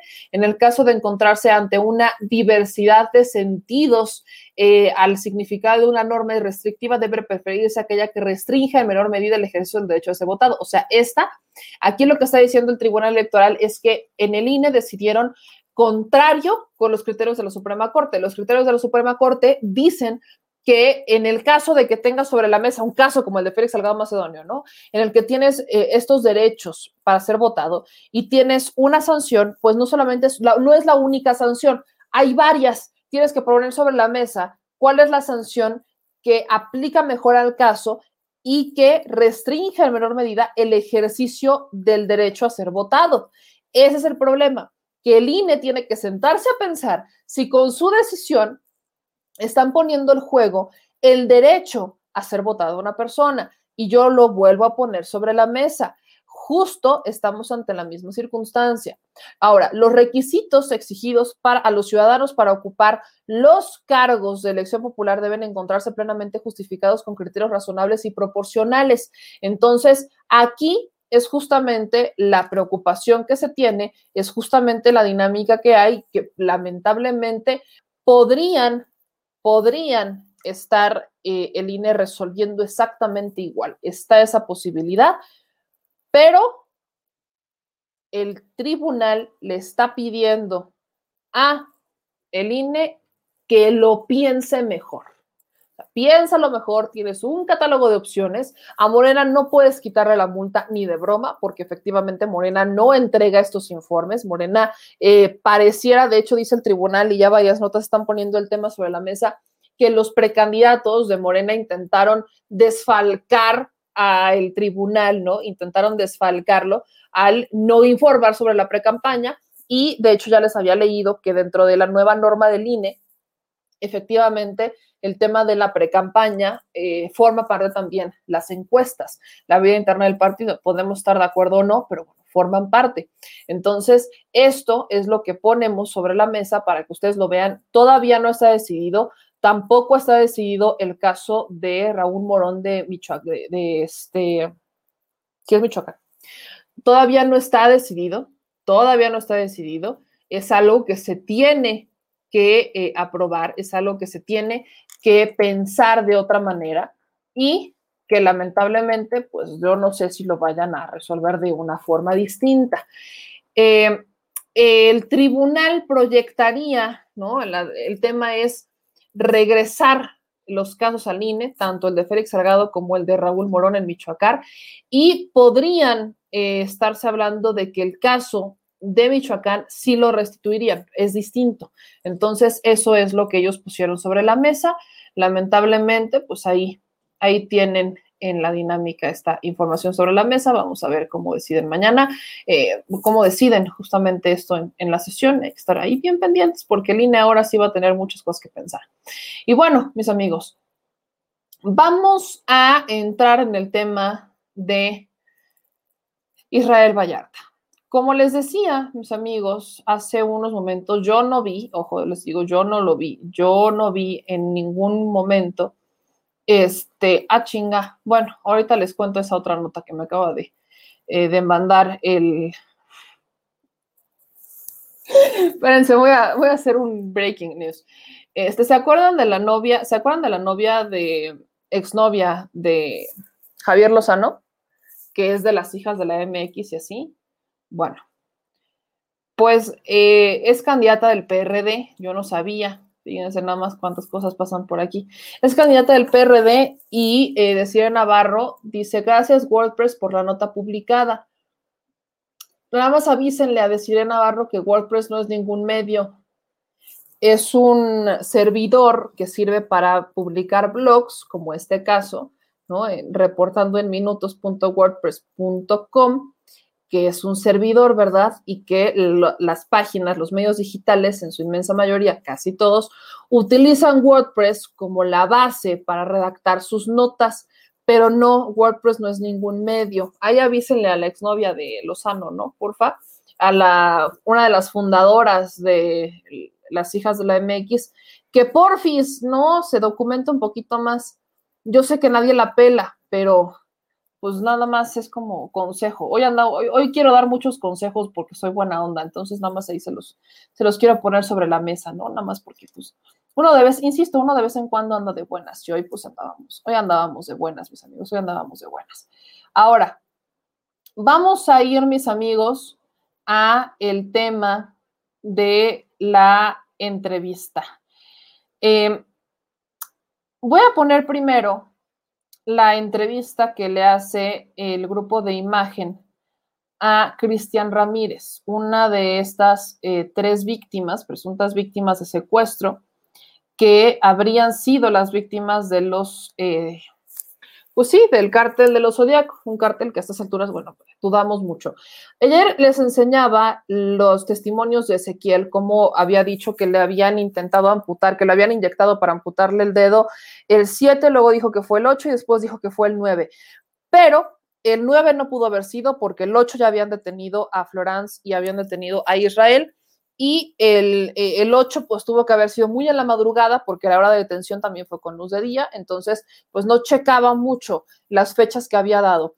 Luego decían que había sido el 60, eh, que habían sido 62 días, eh, dijo Ezequiel, pero en otras notas y en testimonios de este de Cristian y de la mamá de Cristian, que era la pareja sentimental de Ezequiel, decían que habían sido 52 días. Entonces, no hay mucha congruencia con las declaraciones. Y resulta, yo lo he dicho, lo dije ayer y lo vuelvo a decir hoy, que hay un silencio abismal por parte de las víctimas, de estas presuntas víctimas. Cuando fue el caso de Florence, ellos salieron y brincaron inmediatamente. Incluso Ezequiel, ayer lo enseñamos, dijo que con Andrés Manuel López Obrador hubiera estado mejor porque eh, le mandó una carta a Peña Nieto y pinche gobierno, ¿no? Eso es justamente lo que dijo en su momento.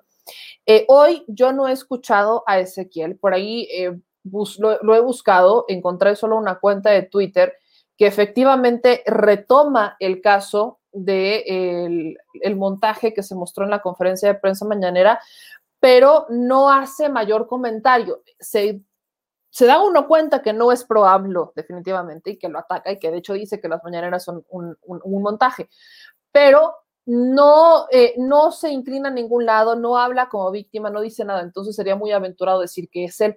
Entonces, por eso no me, ni siquiera le puedo mandar mensaje, estoy justamente en eso. El punto aquí, mis amigos, es que dice Ciro que el día de ayer, después de decir, ¿no? Que, que a nadie se le olvide que con montaje o sin montaje, Florence y eh, Israel Vallarta son secuestradores que reciben una llamada por parte de Cristian, quien en ese momento estaba saliendo de la primaria, o sea, tendría que 10 años, 11 años tenía en ese momento Cristian. Y 16 años después, o sea, ya de veintitantos años, 26, 27 años, Cristian Ramírez dice que se acuerda perfectamente de Israel Vallarta y de Florence Cassés y que se siente con mucha rabia. Y lo dice en un audio. Voy a ponerles este video porque es justamente lo quiero poner antes de la entrevista con Israel, entrevista que le realizamos el día de hoy. Así que pónganle mucha atención, yo sé que no es tanto de nuestra devoción, pero ahí les va lo que dijo eh, Ciro Gómez Leiva hoy hace unos minutos en su programa. Ezequiel, la señora Cristina y su hijo Cristian. Bueno, al terminar el programa nos buscó Cristian, el hijo de la señora, Cristian Ramírez, el muchacho secuestrado. En aquel entonces tenía 11 años. Nos dijo que quería hablar con nosotros, nos dijo que quería decir esto. Han debido pasar 5.650 días para que Cristian Ramírez hable por primera vez a un medio de comunicación y reiterar la que considera la primera de las verdades y de la que menos se habla. Él y su madre Cristina fueron secuestrados sin lugar a dudas para ellos por la francesa Florent Cassé y el mexicano Israel Vallarta, cuya salida de prisión parece ser cuestión de horas. Vamos acercándonos a los 16 años. 16 años después, ¿tú te mantienes absolutamente seguro de que el, el señor Israel Vallarta y la señora Florence Cassé lo secuestró a ti y a tu madre? Así es estoy, estoy plenamente seguro de eso.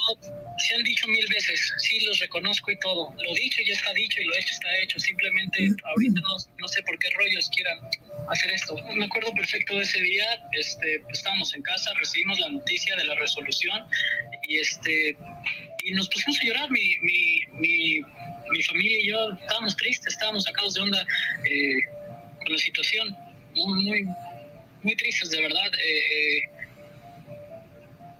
teníamos, sentíamos impotencia, claro que sentíamos enojo, eh, furia, pero pues no, no había más que hacer. Yo tengo miedo, claro que tengo miedo. Eso no quita que no tenga, tenga molestia, tenga coraje, pero claro que tengo miedo, porque yo sé lo que viví. ¿El miedo ya no se va? Ya no se va. El miedo sigue ahí, el miedo eh, eh, siempre está ahí en las noches, con pesadillas, con, con mil cosas, con recuerdos, con olores, con sabores en esos olores, en esos sabores, en estos sonidos, sí o sí estuvieron Israel y Florence?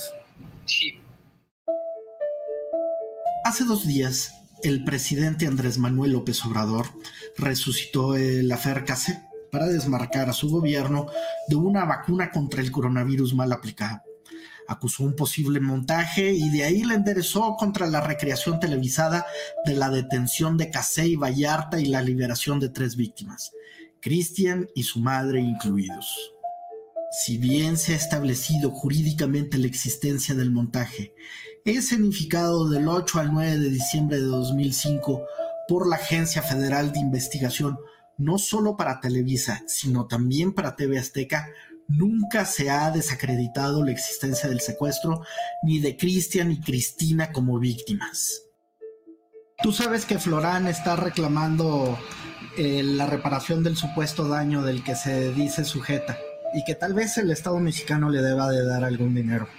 ¿Qué te hace pensar? ¿Qué te hace sentir eso?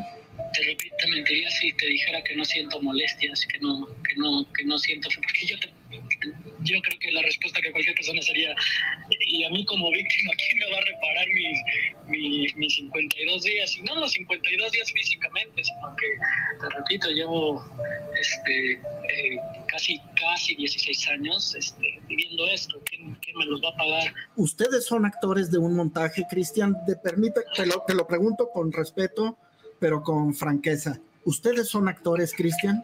No, no, no, para nada. yo tengo una profesión. Este, yo, yo soy profesionista, mi mamá eh, tampoco para nada. No, no en el caso. ¿Ustedes pidieron el montaje, Cristian? No, tampoco, tampoco fue así.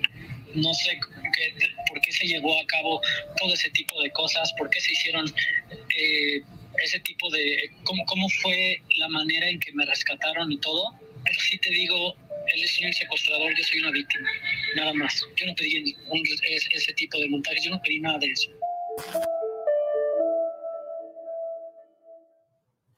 Humberto Padgett le preguntó también a Cristian Ramírez qué opinaba de lo que parece ser pues toda una estrategia de la actual administración para sacar de la cárcel a Israel Vallarta. A estas alturas este, eh, va a sonar a lo mejor un poco contradictorio, pero ya no me interesa de verdad si el señor Vallarta eh, sale libre o no. De verdad ya no me interesa eso, ya pasaron muchos años. Eh, solo quiero, sí me gustaría que todos sepan que, que él es un secuestrador y que yo, y, bueno, mi familia y yo somos las víctimas. 16 años después, ahí está una de las tres víctimas, de las tres, cuando menos tres personas que estaban pues en la casa del señor Vallarta donde estaba Florence Cassés. Hoy parece, parece estar en marcha toda una estrategia para sacar de la cárcel al señor Vallarta. Tendrán sus razones quienes están trabajando en, en ello, pero que no se olvide que más allá de los montajes y de García Luna y de lo que hicieron los medios y de lo que sea, era el montaje de rescate de tres personas que sí estaban secuestradas. Una de ellas, este hoy joven de 27 años, en aquel entonces un niño, Cristian Ramírez. Ahí la dejo porque me, me resulta, me resulta complicado entender las eh, incongruencias que existen en el caso. Ezequiel Elizalde es, eh, se supone que al, eh, secuestran a Ezequiel Elizalde, secuestran a Cristina y secuestran a, eh, a Cristina, a Cristina, no a la mamá de Cristian. En las entrevistas que ha dado Ezequiel, o que dio en su momento Ezequiel, eh, que es a uno de los tres que secuestran, dijo que estuvo 65 días. Ezequiel es la, o era la pareja de la mamá del niño, que niño joven que acaban de escuchar, que presuntamente estuvieron secuestrados 65 días. En este caso, dice el niño, que ahora adolescente Cristian, que, que, que él estuvo secuestrado 52. Aquí está el video de cómo en ese momento el testigo, ¿no? Ezequiel, uno de los tres secuestrados, que es adentro, o sea, lo secuestran a los tres, dice que lo estuvieron vigilando y que lo secuestran y que estuvo 65 días. Entonces, ¿son 65 o son 52? Escuchen ustedes lo que en ese momento dijo para Milenio Noticias, cuando bien lo dice el señor productor, cuando Milenio hacía cosas chingonas. Vamos a presentar esta declaración, esta entrevista realizada Ezequiel Yadir Elizalde Flores. Fue secuestrado por la banda de los Zodíaco, con la que se vincula Florence Cassés. Presentó en la Comisión Nacional de Derechos Humanos una queja. También denunció que ha recibido amenazas. Escuche. Yo no puedo decir quiénes sean, pero yo sé que me estuvieron acosando. Me estuvieron acosando siguiéndome a, todas partes y, hay una denuncia ante el FBI. Es lo que le puedo decir. Yo no tengo enemigos, no tengo nadie quien, quien me quiera hacer daño más que, más, que la, banda de Florence Cassés. En entrevista con Milenio Noticias, Ezequiel Elizalde, víctima del secuestro de la banda del Zodíaco, relató cómo lo trataba Florence Cassé. Durante una intervención, la francesa le preguntó si quería escoger el obsequio a su padre, refiriéndose a un dedo o una oreja del joven. A mí me secuestran en el día 4 de octubre del 2005. Yo sé que fueron 65 días ya después de que me dice la policía cuánto tiempo. Yo el sentido del día porque a mí me quitan mi celular, mi teléfono, me quitan todo. Uh -huh. En la primera casa de seguridad yo la veo a ella. Ella me ¿Tú dio, la ves? Sí, yo, yo la vi físicamente a ella. Ella me dio dos sándwiches de comer y me dijo que si yo intentaba hacerme el héroe o intentaba escapar, ella misma me iba a matar. La segunda casa, en la segunda casa de seguridad donde me tenían, ella la vi físicamente y me dijo que qué quería yo, si el dedo o la oreja. Yo le supliqué, le rogué, le dije que yo no le había hecho nada a ella. Me dijo, ¿qué quieres? Porque le voy a, mandar, le voy a mandar un regalito a tu papá.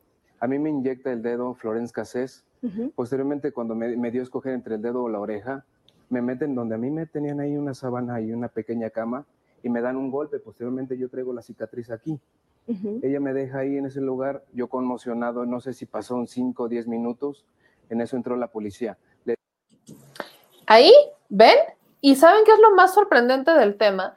Que entonces Ezequiel también dijo que él perdió la noción de los días, pero la policía le dijo que estuvo 65 días. Y esa es la misma policía a la que le comprobaron que realizó un montaje y que realizó la, eh, la reconstrucción de la detención de Israel Vallarta y Florence Cassés en un lugar en donde no los habían detenido, porque así no fue la reconstrucción de los hechos. Ese fue un montaje ensayado. Entonces, me resulta complicado a quién chingas le crees. Y sobre todo cuando te dicen que es la policía la que les dijo, entonces creo que tenemos todavía más dudas, porque es la misma policía la que puso en tela de juicio todo este dilema. Entonces, creo que sí, por supuesto que existen elementos, pese a que Ciro Gómez Leiva no los vea porque aparentemente está muy ciego o solamente tiene ojos para defender a sus compadres como los que están en el Reno o como los que están en Santa Marta, Catitla, pues, pues no, no hay más para dónde voltear, ahora sí que no hay mucho para dónde voltear a ver, mientras el que no quiere ver la realidad no la quiere ver, pues uno que puede hacer, pero creo que hay elementos de sobra para decir que hay testimonios que no checan, ¿no? No, no hay una congruencia en los, en los testimonios y desde ese momento se habló de que no había una congruencia en los testimonios. Ahora, hoy me dicen muchos de ustedes que en el caso de Israel Vallarta, Olga Sánchez Cordero informó que habría otras dos causas penales, sí. Eh, veía yo con sorpresa que se hablara de esas otras dos causas penales, pero permítanme decirles que esas dos causas penales tienen que ver con la aportación de armas y con la, eh, la existencia de cartuchos para esas armas. Eso es algo que Israel Vallarta denunció también, fue parte del montaje, que cuando estaban eh, Televisa, estaban en estos ensayos, estaba Pablo Reina hablándole a Loret de Mola y todo esto, estaban los policías, los agentes de la AFI, colocando las armas. Eso fue parte del montaje. Y me extraña mucho que la Secretaría de Gobernación y el equipo de la Secretaría de Gobernación no tenga clara esa parte porque fue justamente el montaje, parte del montaje, el haber puesto ahí las armas. Entonces, ahí hay cosas que por supuesto no se están viendo con toda claridad. Pero, como bien saben, el día de hoy eh, estuvimos entrevistando a Israel Vallarta. Fueron 10 minutos. Eh, Mari Vallarta, su esposa, nos regaló 10 minutos.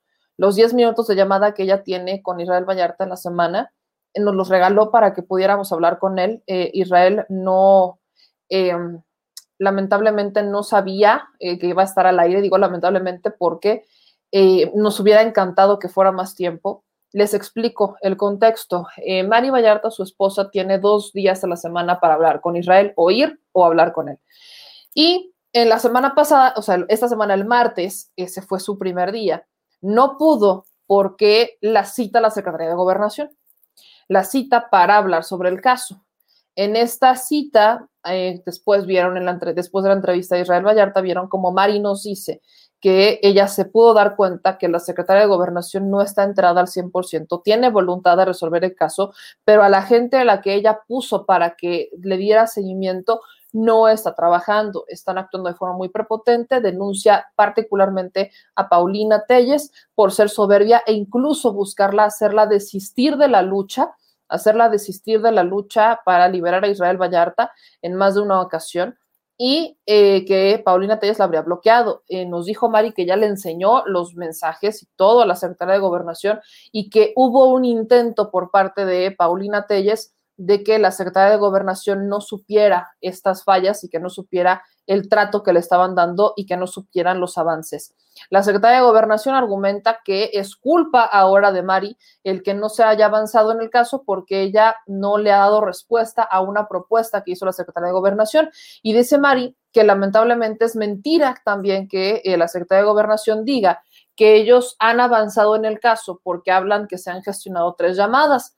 Esas tres llamadas nos dice Mari que no se las han gestionado. La primera llamada que realizaron fueron con los 10 minutos que les regaló, así como hoy nos lo regaló a nosotros Mari, los 10 minutos que tiene por ser esposa de Israel Vallarta, nos regaló esos 10 minutos y esos mismos 10 minutos se los regaló al equipo de la Mesa de Justicia.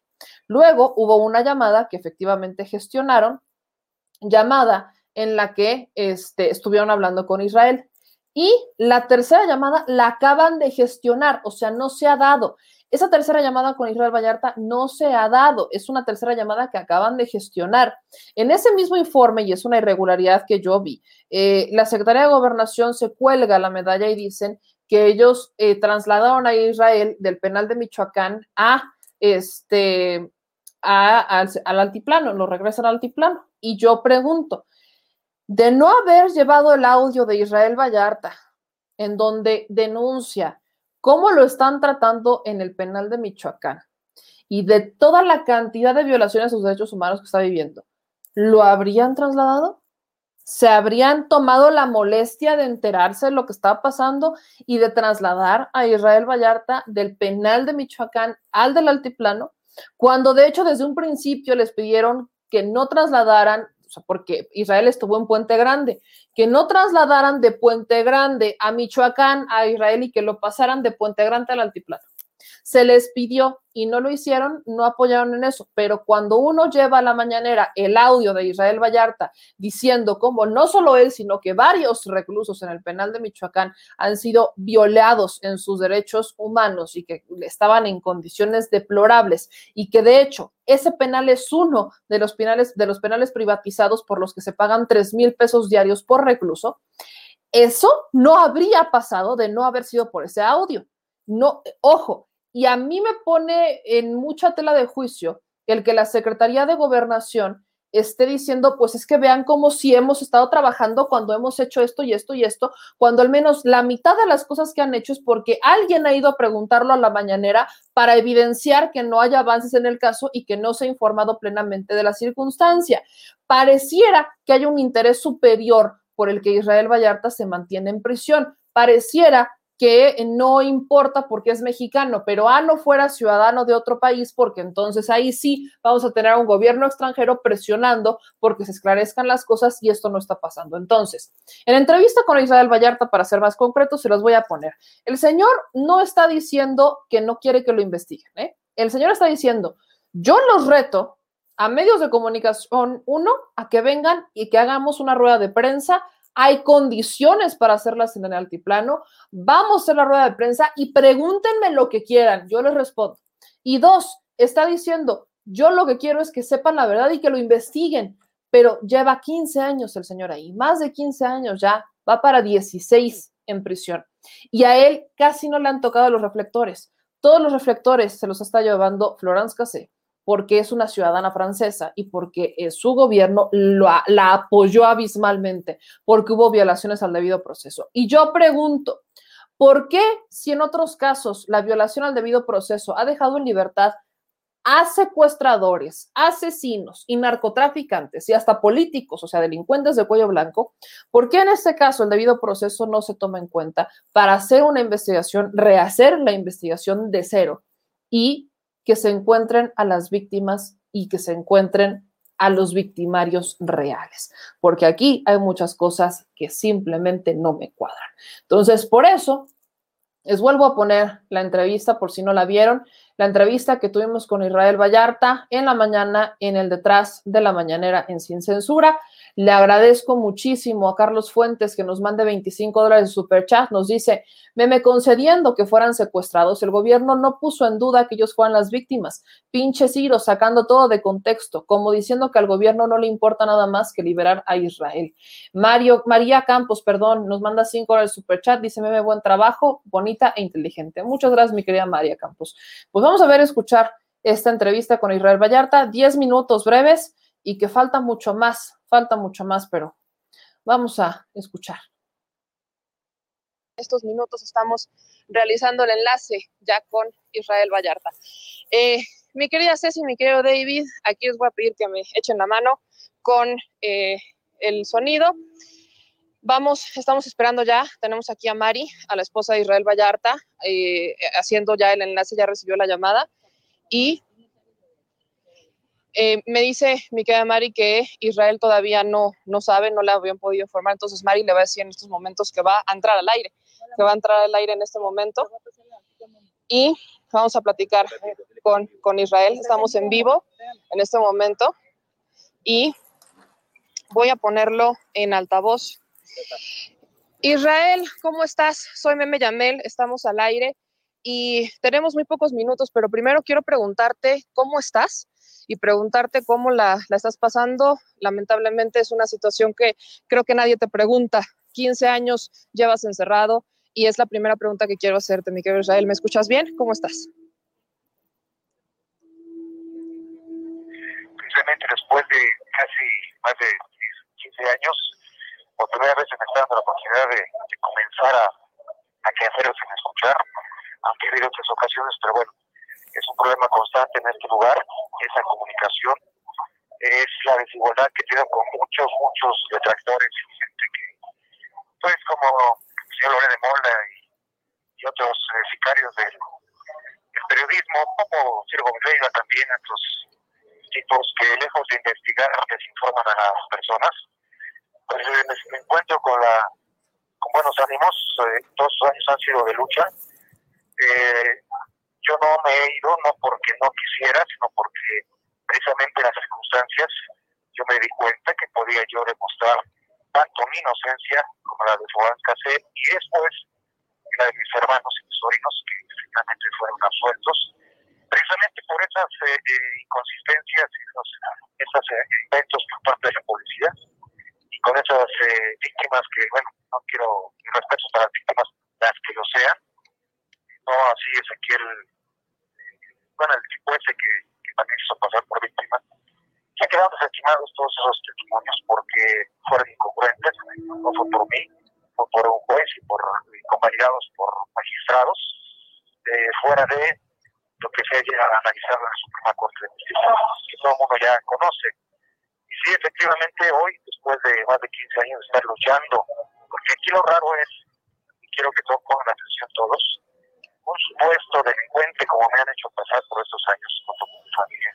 Ese supuesto delincuente que están escuchando. Soy el que lejos de esquivar una posible responsabilidad, soy el que primero que he enfrentado, el primero que le pide al juez que investigue a fondo para, eh, buscar la, verdad, que es el, el motivo de, las, de los procesos. No solamente la carga de la prueba le corresponde al Ministerio Público, como es una teoría muy bonita, pero en la práctica no es cierto, ¿no es verdad? Aquí con cualquier indicio se inicia un proceso lento, como en este caso no son inquisitorios.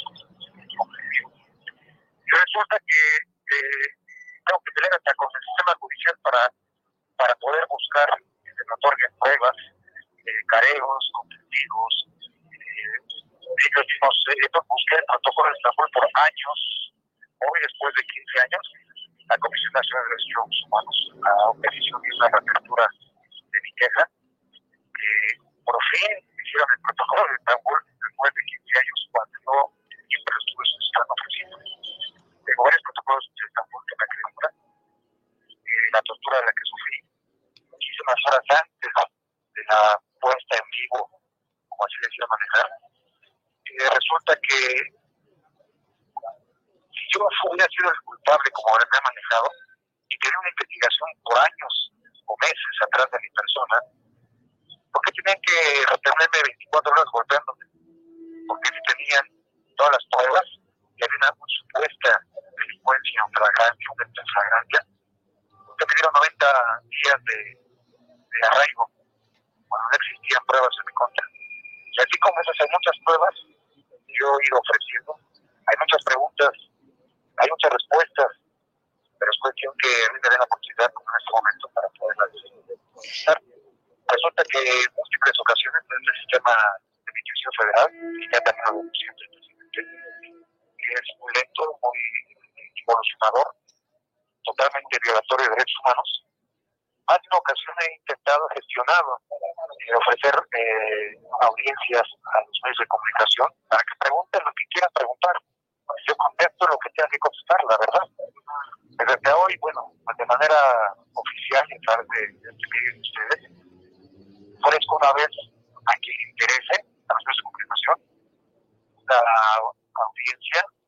Aquí hay los medios, hay las maneras, hay salas de juzgado donde se pueden es cuando de la pandemia. Hay un auditorio donde también se pueden ahí congregar algunos medios de comunicación que les interesa. Y sí, el órgano desconcentrado lo permite, porque insisto, ya he denunciado, es que el sistema penitenciario federal está lleno de gente que de manera estratégica dejó Genaro García Luna cuando era secretario de la Pública Federal. Israel. ¿Cómo sucede con la... Sí, la escucho. Eh, si me permites, quisiera preguntarte algunas cosas que justamente los medios de comunicación no han preguntado y que el día de ayer eh, fueron duda. Mencionaste hace un momento a Ciro Gómez Leiva y el día de ayer él, como si fuera juez, decía que tú eras un secuestrador y decía que había víctimas. Yo he dudado mucho de esto porque bien lo has dicho, hubo inconsistencias en las declaraciones de los testigos, presuntas víctimas como es Ezequiel Elizalde. Y yo te quiero preguntar en primer lugar, mi querido Israel, eh, en el momento en el que están realizando el montaje que tienes enfrente al reportero Pablo Reina, él vio que te estaban golpeando, él vio cómo te estaba agarrando Luis Cárdenas Palomino, él sabía lo que estaba pasando eh, enfrente de él y no te lo preguntó.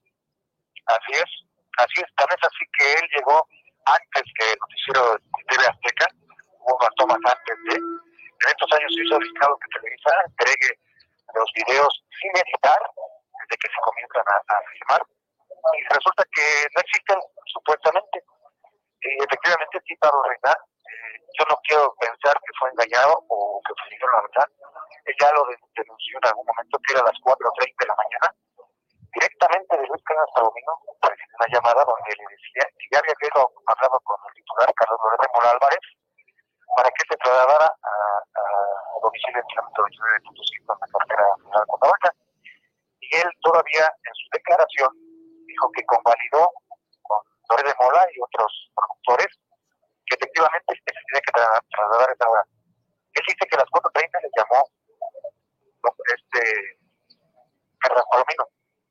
Les damos cuenta, que efectivamente yo les denuncié incluso en las primeras declaraciones y cuando yo llegué a, de vuelta por la madrugada, noche madrugada del día jueves a viernes, ya fuera de mi casa había un camión con una, una antena desplegada que resultó ser un sistema de control remoto, algo así, ¿no?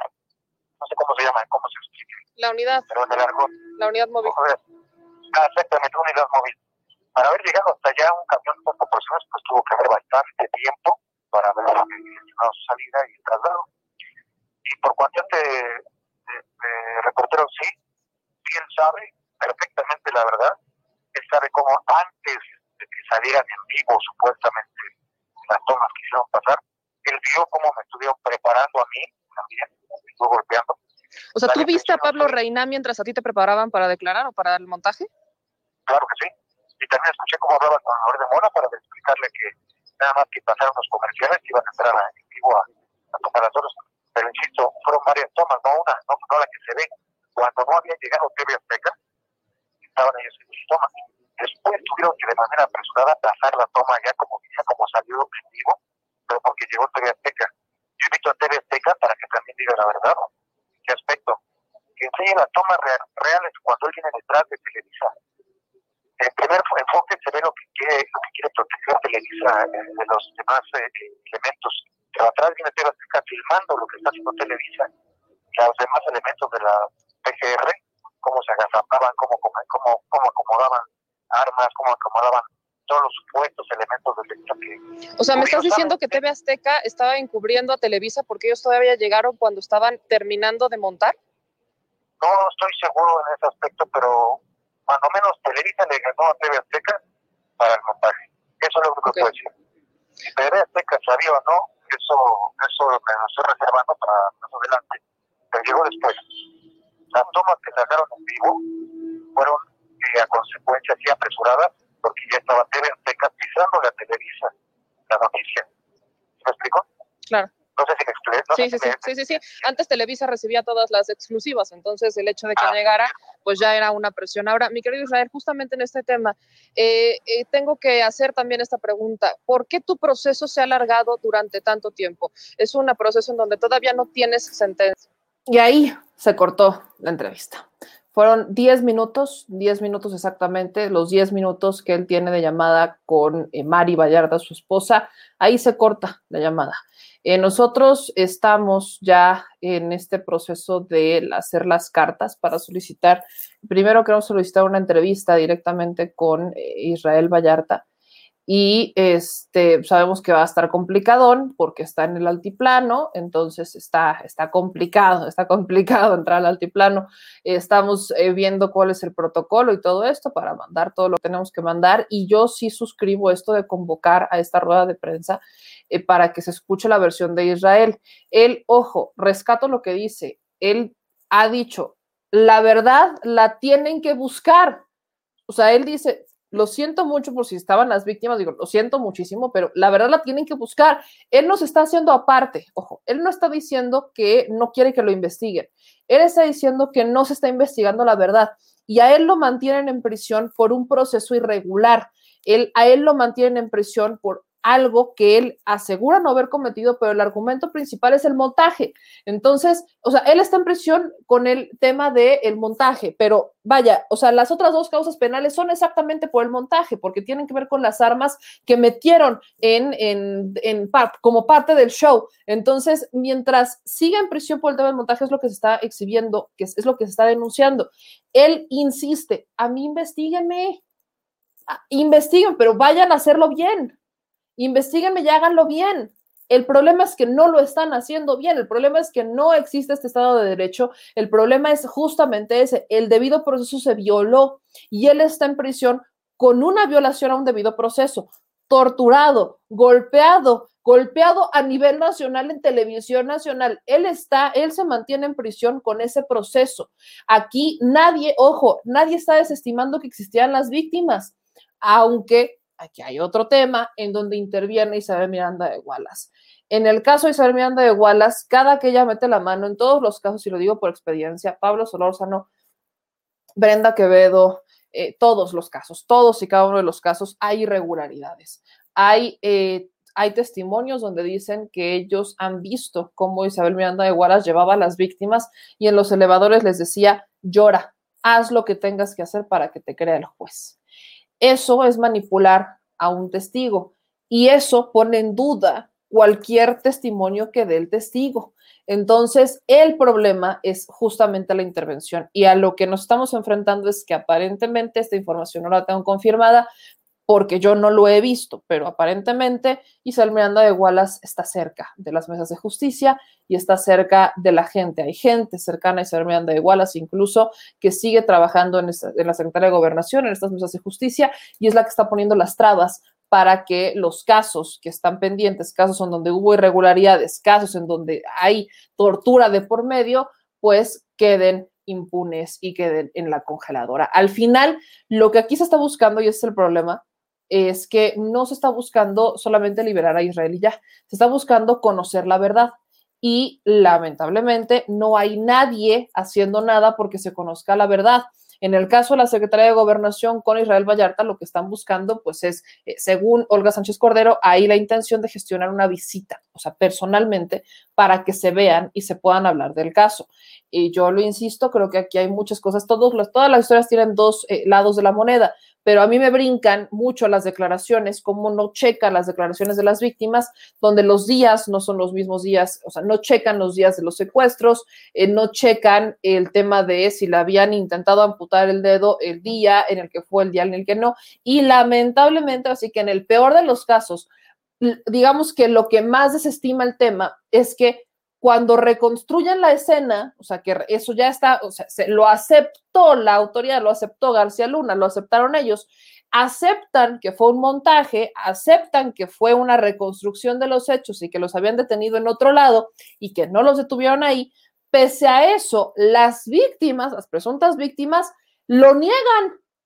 Las presuntas víctimas dicen que ellos no sabían del montaje, que no es cierto, que ellos sí estaban ahí encerrados pese a que hubo ensayos, el tema de la unidad móvil, desde las 4 de la mañana había movimiento, o sea, el, lo peor del caso es eso, que quienes se dicen víctimas argumentaron antes y ahorita con Ciro Gómez Leiva, argumenta el más chiquito de ellos, el que tenía 11 años, que no hubo montaje y que ellos los tenían detenidos en esa casa.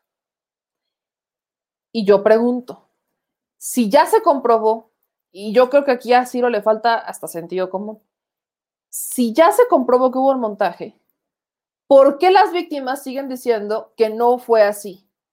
¿En dónde checa que desde las cuatro y media de la mañana estuvieran haciendo el montaje, el equipo, las pruebas y todo, y que los testigos apelen a que no es cierto? Cuando la propia autoridad que les dijo a ellos los días que habían estado secuestrados, lo reconoce.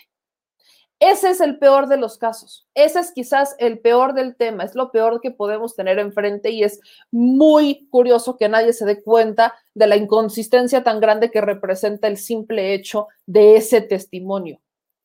Ese nada más. El que la autoridad, la AFI, les diga a las víctimas cuánto tiempo estuvieron secuestradas, cual si fuera guion, y que ese mismo AFI detuviera a Florence y a Israel un día antes, y que esa misma autoridad haya dicho que sí realizaron un montaje al otro día, según ellos, a petición de los medios de comunicación, y que reconocieran que fue una reconstrucción, porque según lo pidieron, que lo reconociera, y que las víctimas se mantengan con el mismo discurso como si nunca hubieran visto, como si no hubieran escuchado que la entonces AFI dijo que sí había sido un montaje. Y que se apeguen al mismo discurso de que no es cierto y de que ellos estaban detenidos ahí.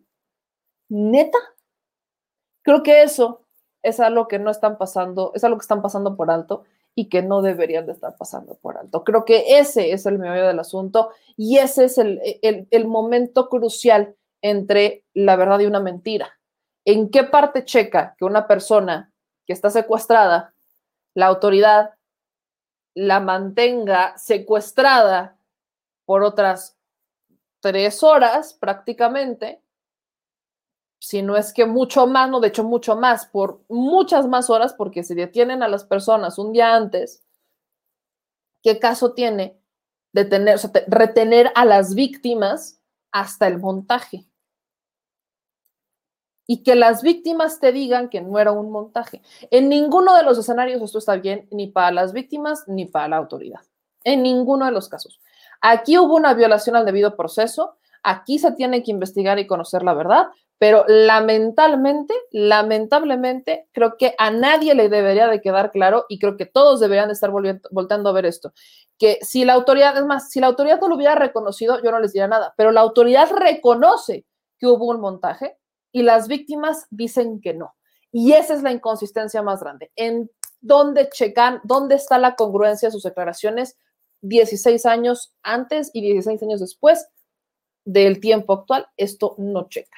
Hay inconsistencias en las declaraciones, pero bueno, eso es algo que debería de denotarse en el sentido común y el sentido común es el menos común de los sentidos. Dicho eso, le agradezco a mi querido Chris Meneses que nos manda 50 dólares de super chat. Dice, y los sentimientos heroicos de amor por ayudar no se, compar no se compran o se adquieren en ningún lugar. Alguien en algún, eh, alguien en algún, desde un hermoso lugar, en ti los quiso sembrar. Muchas gracias, mi querido Chris, eres una chulada. Gracias por los mensajes y gracias por los superchats.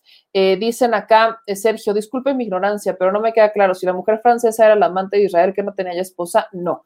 Ojo, eh, Israel se casó ya tiempo después. Israel se casó ya en prisión. Es una historia que es una historia muy entre María y él, se casaron ya tiempo después. Ella, eh, Florence e Israel eran pareja hace 16 años y tiempo después se conoce eh, ya en prisión. Ahí es una historia que entre Mari e Israel que ellos este, se casaron, pero ya, ya fue tiempo después. Eh, gracias a eh, Fénix, que nos manda cinco del superchat. Dice, me creo que todas esas dudas las deberías de preguntar al presidente en la mañanera y que salga toda la verdad. Sí, pero el presidente vuelve al tema y le vuelve a aventar la bolita a la Secretaría de Gobernación y la Secretaría de Gobernación vuelve a emitir un boletín como el que ya emitió, un boletín muy a modo. Yo lo que voy a hacer es esperar a que la Secretaría de Gobernación se reúna con Israel para volverlo a preguntar, pero por lo pronto estamos buscando nosotros la entrevista con Israel, estamos buscando entrar al penal del altiplano, es una cosa que está bien complicada porque es un penal federal de máxima seguridad, entonces no es así como de, ay, voy a entrar a Santa Marta Catitla, ¿no? Que ahí ya he entrado. entrar al altiplano es una cosa distinta, entonces es lo que estamos viendo, es un proceso largo, vamos a pedir permiso y probablemente pues, sí, pues vaya a, pedir permiso, pues no sé, estoy viendo el procedimiento, ya les informaré cómo va. No está fácil, pero bueno, pues ahí le estaremos informando, ¿no? Eh, dice Meme, entonces los supuestos victimarios, este, si estaban secuestrados o qué? Es que no, a esas alturas el problema es ese que no sabemos si estaban estas personas secuestradas y la autoridad les mintió a ellos también, es una posibilidad, pero bueno, se me hace muy burdo, sí se me hace muy burdo que no supieran, si estaban ahí detenidos, que no supieran que había movimiento desde las cuatro y media de la mañana, que no escucharan el movimiento y que no escucharan lo que estaba viendo, algo que la autoridad reconoció. Creo que eso es lo que no checa, pues, que ellos se apeguen a que no fue un montaje cuando sí, o sea, la, la autoridad lo demostró, pues, la autoridad lo demuestra. Dice, eres la única que le da seguimiento a esta mentira, dice Carlos Arroyo. Eh, pues mi querido Carlos, no soy la única que le da seguimiento, también lo ha hecho Carmen Aristegui y muchos otros lo hemos hecho. Eh, y no es el tema solo de hablar de la mentira que fue el montaje, sino que hablamos de un caso que em, es emblemático porque es el caso de muchos, es el caso de muchos. En ese momento, en ese entonces, si molestabas al poder, te volvías el enemigo público y se te iban encima y terminabas en prisión. Y casos como Israel, hay varios. Eso es lo que he argumentado, que hay varios, hay varios casos. Entonces, el problema es ese y hay que, por supuesto, seguir. Eh, pues seguir eh, estando presentes, ¿no? Jorge C. Eh, es un mensaje que me dan mucho. Dice, meme, yo no tengo trabajo y por eso no colaboro, perdón. Mi querido Jorge C., colaboras con nosotros haciendo exactamente eso, comentando. Y con eso yo me quiero despedir. Yo les agradezco a todos los que nos siguen apoyando porque es importante que sigamos haciendo lo que hoy estamos haciendo, las preguntas que a veces no se hacen. Y para eso solo lo vamos a lograr si ustedes nos ayudan con sus likes, suscribiéndose y activando la campanita. Entonces, échenos la manita, Ahora sí que échenos la manita con eso. Nos vemos mañana en el Detrás de la Mañanera por Sin Censura. Hay muchísima más información. Yo les pido que me sigan en mis redes sociales como arroba y también me encuentran en Instagram y nos encuentran en The Mexico News. Ahí van a encontrar nuestras notas. Gracias a los que nos están apoyando económicamente, es la forma en la que seguimos creciendo y en la que financiamos muchas, eh, muchos proyectos que tenemos en mente. Entonces, gracias a todos ustedes, gracias a los que nos están mandando también depósitos en nuestra cuenta Banamex, gracias a los que nos mandan también a través de PayPal, pero sobre todo gracias a los que están presentes, comentando y que están con nosotros. Entonces, yo les agradezco infinitamente. Acá por aquí me dicen, y creo que es una pregunta importante, dice Amilcar, ¿habría una posibilidad que el mismo equipo de García Luna fuera el que secuestró a las víctimas? Acuérdense que García Luna eh, tiene expediente de haber sido secuestrador, es secuestrador justamente de este tipo para presionar a ciertas personas que molestaban a otras. Así es como se comienza la carrera criminal de García Luna. Ahí, mis amigos, hay muchas cosas que por supuesto hay posibilidades, pero hay que, hay que estar pendientes. Pues ya, nos vamos. Les mando un beso a todos, cada uno de ustedes. Descansen y este, me pregunta Fifi Chaira, ¿qué pasó con la perrita que quiso salvar a sus cachorros? Con todo gusto, vamos a actualizarles sobre eso, porque de hecho eh, vi en Instagram que hace ratito nos actualizaron sobre el caso de Fénix. Eh, yo les agradezco mucho a todos los que nos preguntan sobre la Fundación Toby y que nos preguntan también de eh, Amor sin Raza, que nos preguntan de todo, de, cómo es que buscamos la forma de ayudar a, eh, a distintas personas y a distintas organizaciones. Hoy estoy viendo hace tres horas que una de estas organizaciones, Amor Sin Raza, este, habría, rescató a un perrito, allá un viejito, el que le pusieron bongo, que estaba destrozado, la columna no podía caminar. Y hace ratito están informando que Bongo recibió a papachos, es más, les voy a poner la publicación. Eh, me, me, encanta el trabajo que hacen todas estas organizaciones, todas estas, todos estos equipos, me encantaría apoyarlos más. Vean acá, eh, nos dicen aquí en Amor Sin Raza, ¿no? El equipo de Amor Sin Raza, ponen la, la fotito de, de Bonguito. Y este, dicen, hoy recibió a papachos, comió y le hicieron su fisioterapia. Se acostó y se quedó dormidito. Este viejito ya está en un lugar mejor, así es esto. La gente maltrata, ignora y anda por la vida como si nada. En cambio, nosotros, los que amamos a los animales, nos quedamos con el corazón roto cada que perdemos a uno. Pongo vuela alto. Eh, Amor sin raza tiene pues ya un poquito de rato haciendo este tipo de, trabajo, ¿no? De, buscando la forma de apoyar a más y más y más y más. Eh, Bonguito era un cachorrito que, bueno, no era un cachorrito, ya era un perrito de, de raza adulta que lo rescataron, ¿no? Por aquí había una foto que tenían de, de Bongo. Lo rescatan, eh, ya era adulto, este chiquitín ya era adulto, aquí están más, más fotos. Aquí está, ¿no? Como pueden ver, así es como lo encontraron, lamentablemente, en una condición muy, muy, muy mala, ya estaba grande este chiquitín, y eh, véanlo, tiene un problema en la columna, vean cómo tiene las patitas, entonces estaba, estaba muy complicado el caso, le estaban dando fisioterapia y parece que ya iba a ir reaccionando a la fisioterapia, vean cómo tiene las patas. Este fue por obviamente maltrato, pero ya estaba, estaba grandecito. Intentaron hacer todo lo posible con él, lo llevaron al veterinario y demás, pero bueno, lamentablemente ya no, no, eh, estaba con las fisioterapias para volver a caminar, pero se, quedó dormidito el chiquito. Y eh, este es una de las fundaciones que apoyamos. Luego está mis queridas chicas de Fundación Toby, que también se la están rifando muchísimo, muchísimo, muchísimo, muchísimo, muchísimo se la están, se la están rifando.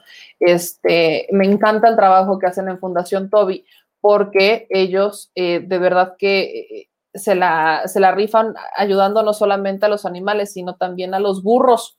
Acuérdense que han rescatado burritos y también rescataron eh, borreguitos, también han rescatado borreguitos, como pueden ver, aquí hay borreguitos rescatados. Eh, luego tenemos este perrito, es una fascinación, me encantaría que alguien lo adoptara, yo estoy a tres de hacerlo, pero ahorita estamos en, un espacio eh, complicado. Pero como pueden ver, este es un husky que tiene ahí un problema genético, pareciera síndrome de Down, ¿no? Pero es un husky muy, ese es hermoso, el chilaquil es hermoso y el trabajo que hacen en Fundación Toby eh, es muy costoso porque justamente el espacio que tienen es una renta pesada, pero es un espacio que permite que los perros corran y que les permite jugar y todo esto. Entonces, es ahí tienen muchísimos perritos en adopción, es un espacio, pues sí les digo, espacio grande en donde pueden correr, donde están los burritos, están los eh, borreguitos para que, que los salvaran de ser barbacoa, ¿no? y juegan con ellos. Entonces, esta parte es muy importante, juegan con ellos, les dan de comer y obviamente aquí lo que buscamos fomentar, pues es sobre todo la adopción.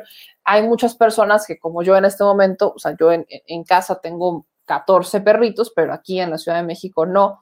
Eh, porque pues no, en los departamentos no me dejan tenerlos, pero quienes no pueden o no dicen es que yo no tengo el tiempo para cuidarlos, pues yo les pido que aporten, ¿no? Que apoyen económicamente, quizás haciendo donaciones pequeñitas, tenemos esta oportunidad de, este, de apoyar a los, a los demás, ¿no? De que pudiéramos eh, seguir, eh, seguir adelante, seguir, pues, ayudándoles a que ellos crezcan, a que puedan seguir haciendo estas cosas. Y eh, por aquí me preguntaban sobre el caso de Fénix. Aquí está Fénix, este, aquí están las imágenes, ahí está la perrita quemada que eh, intentó salvar a sus chiquitos, ahí está la herida, eh, preocupa que no ha terminado de cerrar esa parte de la herida, está un poquito deprimida la perrita, pero eh, están esperando ver que pues ya termine de cerrar la herida, ver qué tratamiento podríamos apoyarle ahí para que este, cierre la herida y comience su protocolo de adopción. Este, entonces, tengo que confesar que yo eh, estoy interesada en adoptarla, pero pues ahí mis amigos tienen ustedes a esta chiquita. Si alguien quiere darle casa, también es súper válido el asunto aquí es darle amor, pues vean esta preciosidad. Y este, ellos aceptan también donaciones. Aquí el caso de Fénix está en Guadalajara, ojo con eso. Y aquí, como pueden ver, están los datos de Fabi Ávila, que es la rescatista que es la que eh, lleva el caso de Fénix y que es la que está a cargo de su rescate y de su protocolo. Entonces, pues si ahí tienen chance de apoyar, yo les, les pongo los teléfonos y les pongo, háganles las donaciones directamente a ellos, háganle los apoyos económicamente directamente a ellos, porque es mucho más rápido, es mucho más rápido. A nosotros YouTube o Facebook nos los desbloquea eh, al mes, entonces a ellos es mucho más rápido y pues, ahí les echa muchísimo la mano. Entonces, pues yo les agradezco mucho a todos ustedes ustedes que están preocupados y que eh, tienen esta, eh, pues que, que, buscan de alguna manera hacer conciencia. Lo que busco con esto es que hagamos conciencia. Quien maltrata a un animal es capaz de maltratar a cualquier persona, es una persona que es completamente inestable y si nosotros no estamos conscientes, si nosotros no estamos eh, congruentes con lo que pasa y no somos humanos, pasan este tipo de cosas. No se les olvide que primero llegaron ellos, primero llegaron ellos y después llegamos nosotros. Entonces, es importante que estemos eh, pendientes. Entonces, les agradezco a todos los que estén con nosotros, que nos apoyan y que apoyan a estas organizaciones que están buscando también visibilizar que el problema eh, de maltrato animal es grande, es un problema muy grande. Hay gente muy inhumana eh, que hasta para los animales que eh, son de consumo los, los maltratan horrible, los explotan al límite para que se produzcan más carne, para que produzcan más leche. Y lamentablemente eh, ahí es donde se ven muchos problemas, muchos problemas con nuestra salud y también los vemos en eh, la calidad humana. La calidad humana, por ahí me decían los comentarios, se mide a través del trato que le das a los animales. Entonces, pues sí, mis amigos, eso es parte de lo que les pedimos, es parte de lo que les decimos y eso es, pues al menos es un, un mensajito, ¿no? Nos dice Alejandro Rivero, ¿en dónde está esa fundación para adoptar un perrito? Eh, si me hablas de la de Guadalajara, aquí están los datos, ustedes los pueden ir a buscar, aquí está Refugio Buenos Chicos, en eh, si es la de Guadalajara, ¿no? Si están hablando de la Guadalajara y la que quieren ver, aquí está Refugios Buenos Chicos. Eh, fundación Toby, están ellos en la Ciudad de México por el Ajusco, por ahí andan los de Fundación Toby por el Ajusco, también los pueden buscar en sus redes sociales. Y Amor Sin Raza, pues Amor Sin Raza también están en la Ciudad de México, con ellos también. Amor Sin Raza, digamos que aglomera a otras asociaciones, busca la forma de, no, no se quedan con todos los casos, entonces tienen la posibilidad de contactarlos con varios y aquí pues ellos tienen más presupuesto Amor Sin Raza, pero aún así mis amigos hay que seguir visibilizando. Entonces, eso es lo que les pedimos. Mil gracias a todos ustedes y nos vemos el día de mañana con más información. Nos vemos a las 10 de la mañana. Si alguien también, incluso lo que dice Sara es súper cierto, si alguien quiere rescatar, rescata también un perrito de la calle. No necesitan ir a una fundación, eso sí es cierto. Si lo ven ahí en la calle, hagan, hagan algo, no lo dejen ahí, hagan algo es denle un hogar temporal, échenle la mano, busquen, mándenos fotos para que lo demos en adopción. Hay casos a veces de, maltrato animal donde tienen dueños y los maltratan y buscamos al menos visibilizarlos en redes sociales para que las autoridades atiendan. Es complicado cuando tienen dueños porque los dueños a veces te ponen bien al tiro porque no quieren que los rescates y bueno, hacemos lo que podemos con lo que tenemos y gracias a los que nos apoyan. Les mando un beso a todos ustedes, sigan suscribiéndose al canal, Síganos también en, Facebook. En Facebook, acuérdense que en los videos viene una parte donde dice colaborar. Si quieren hacerlo económicamente, lo pueden hacer ahí. Son 99 pesos mensuales. Entonces, es otra forma de colaborar con nosotros desde Facebook económicamente. No es obligatorio, pero nos ayuda mucho. Entonces, les mando un beso. No se les olvide tampoco escucharnos. No se les olvide que también nos escuchan en Spotify, Apple Podcast, SoundCloud o en iBooks. Les mando un beso, nos vemos mañana y aquí les dejo los videos de las fundaciones con sus números de cuenta para que las puedan apoyar. Adiós. Al Chile, la indiferencia es el peor enemigo de todos y más de los animales. Los últimos datos del INEGI señalan que en México existen cerca de 18 millones de perros y alrededor del 70% viven en las calles, es decir, casi 13 millones han sido abandonados, extraviados o nacieron en las calles.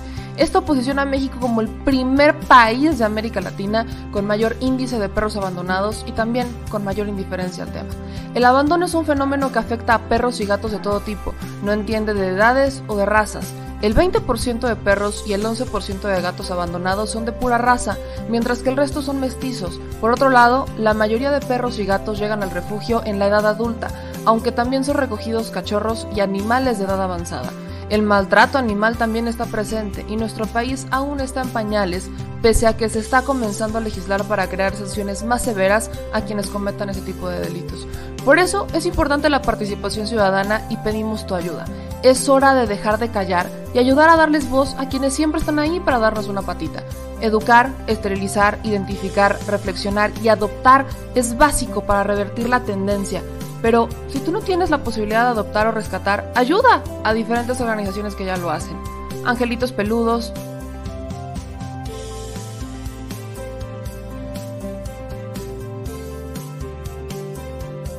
Amor sin raza.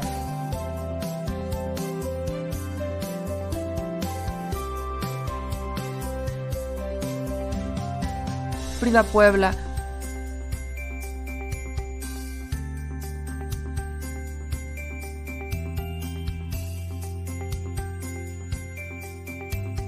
Rivera Rescue,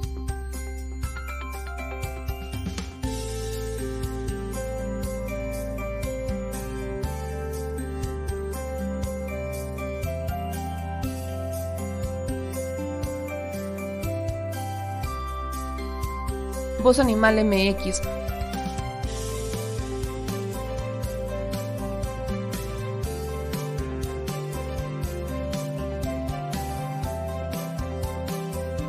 El Albergue San Cristóbal.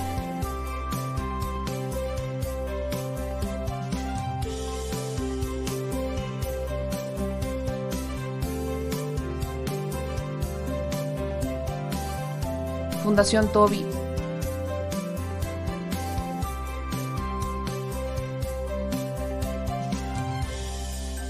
O Patitas Invisibles son algunas de las organizaciones a las que constantemente donamos y apoyamos, pero no es suficiente. Ayúdanos a que sean más voces las que salven vidas. Sus patitas, de verdad, pueden salvar tu vida. Difunde y dona. Lucy. Besitos son unos encimosos. Sipi. También chiquitos. Y la que está tomando agua y el blanquito que está aquí, bueno, como cafecito clarito. ¿Cuál no chino? No, ¿Por qué? ¿Por qué así? ¿Cuál es la angustia?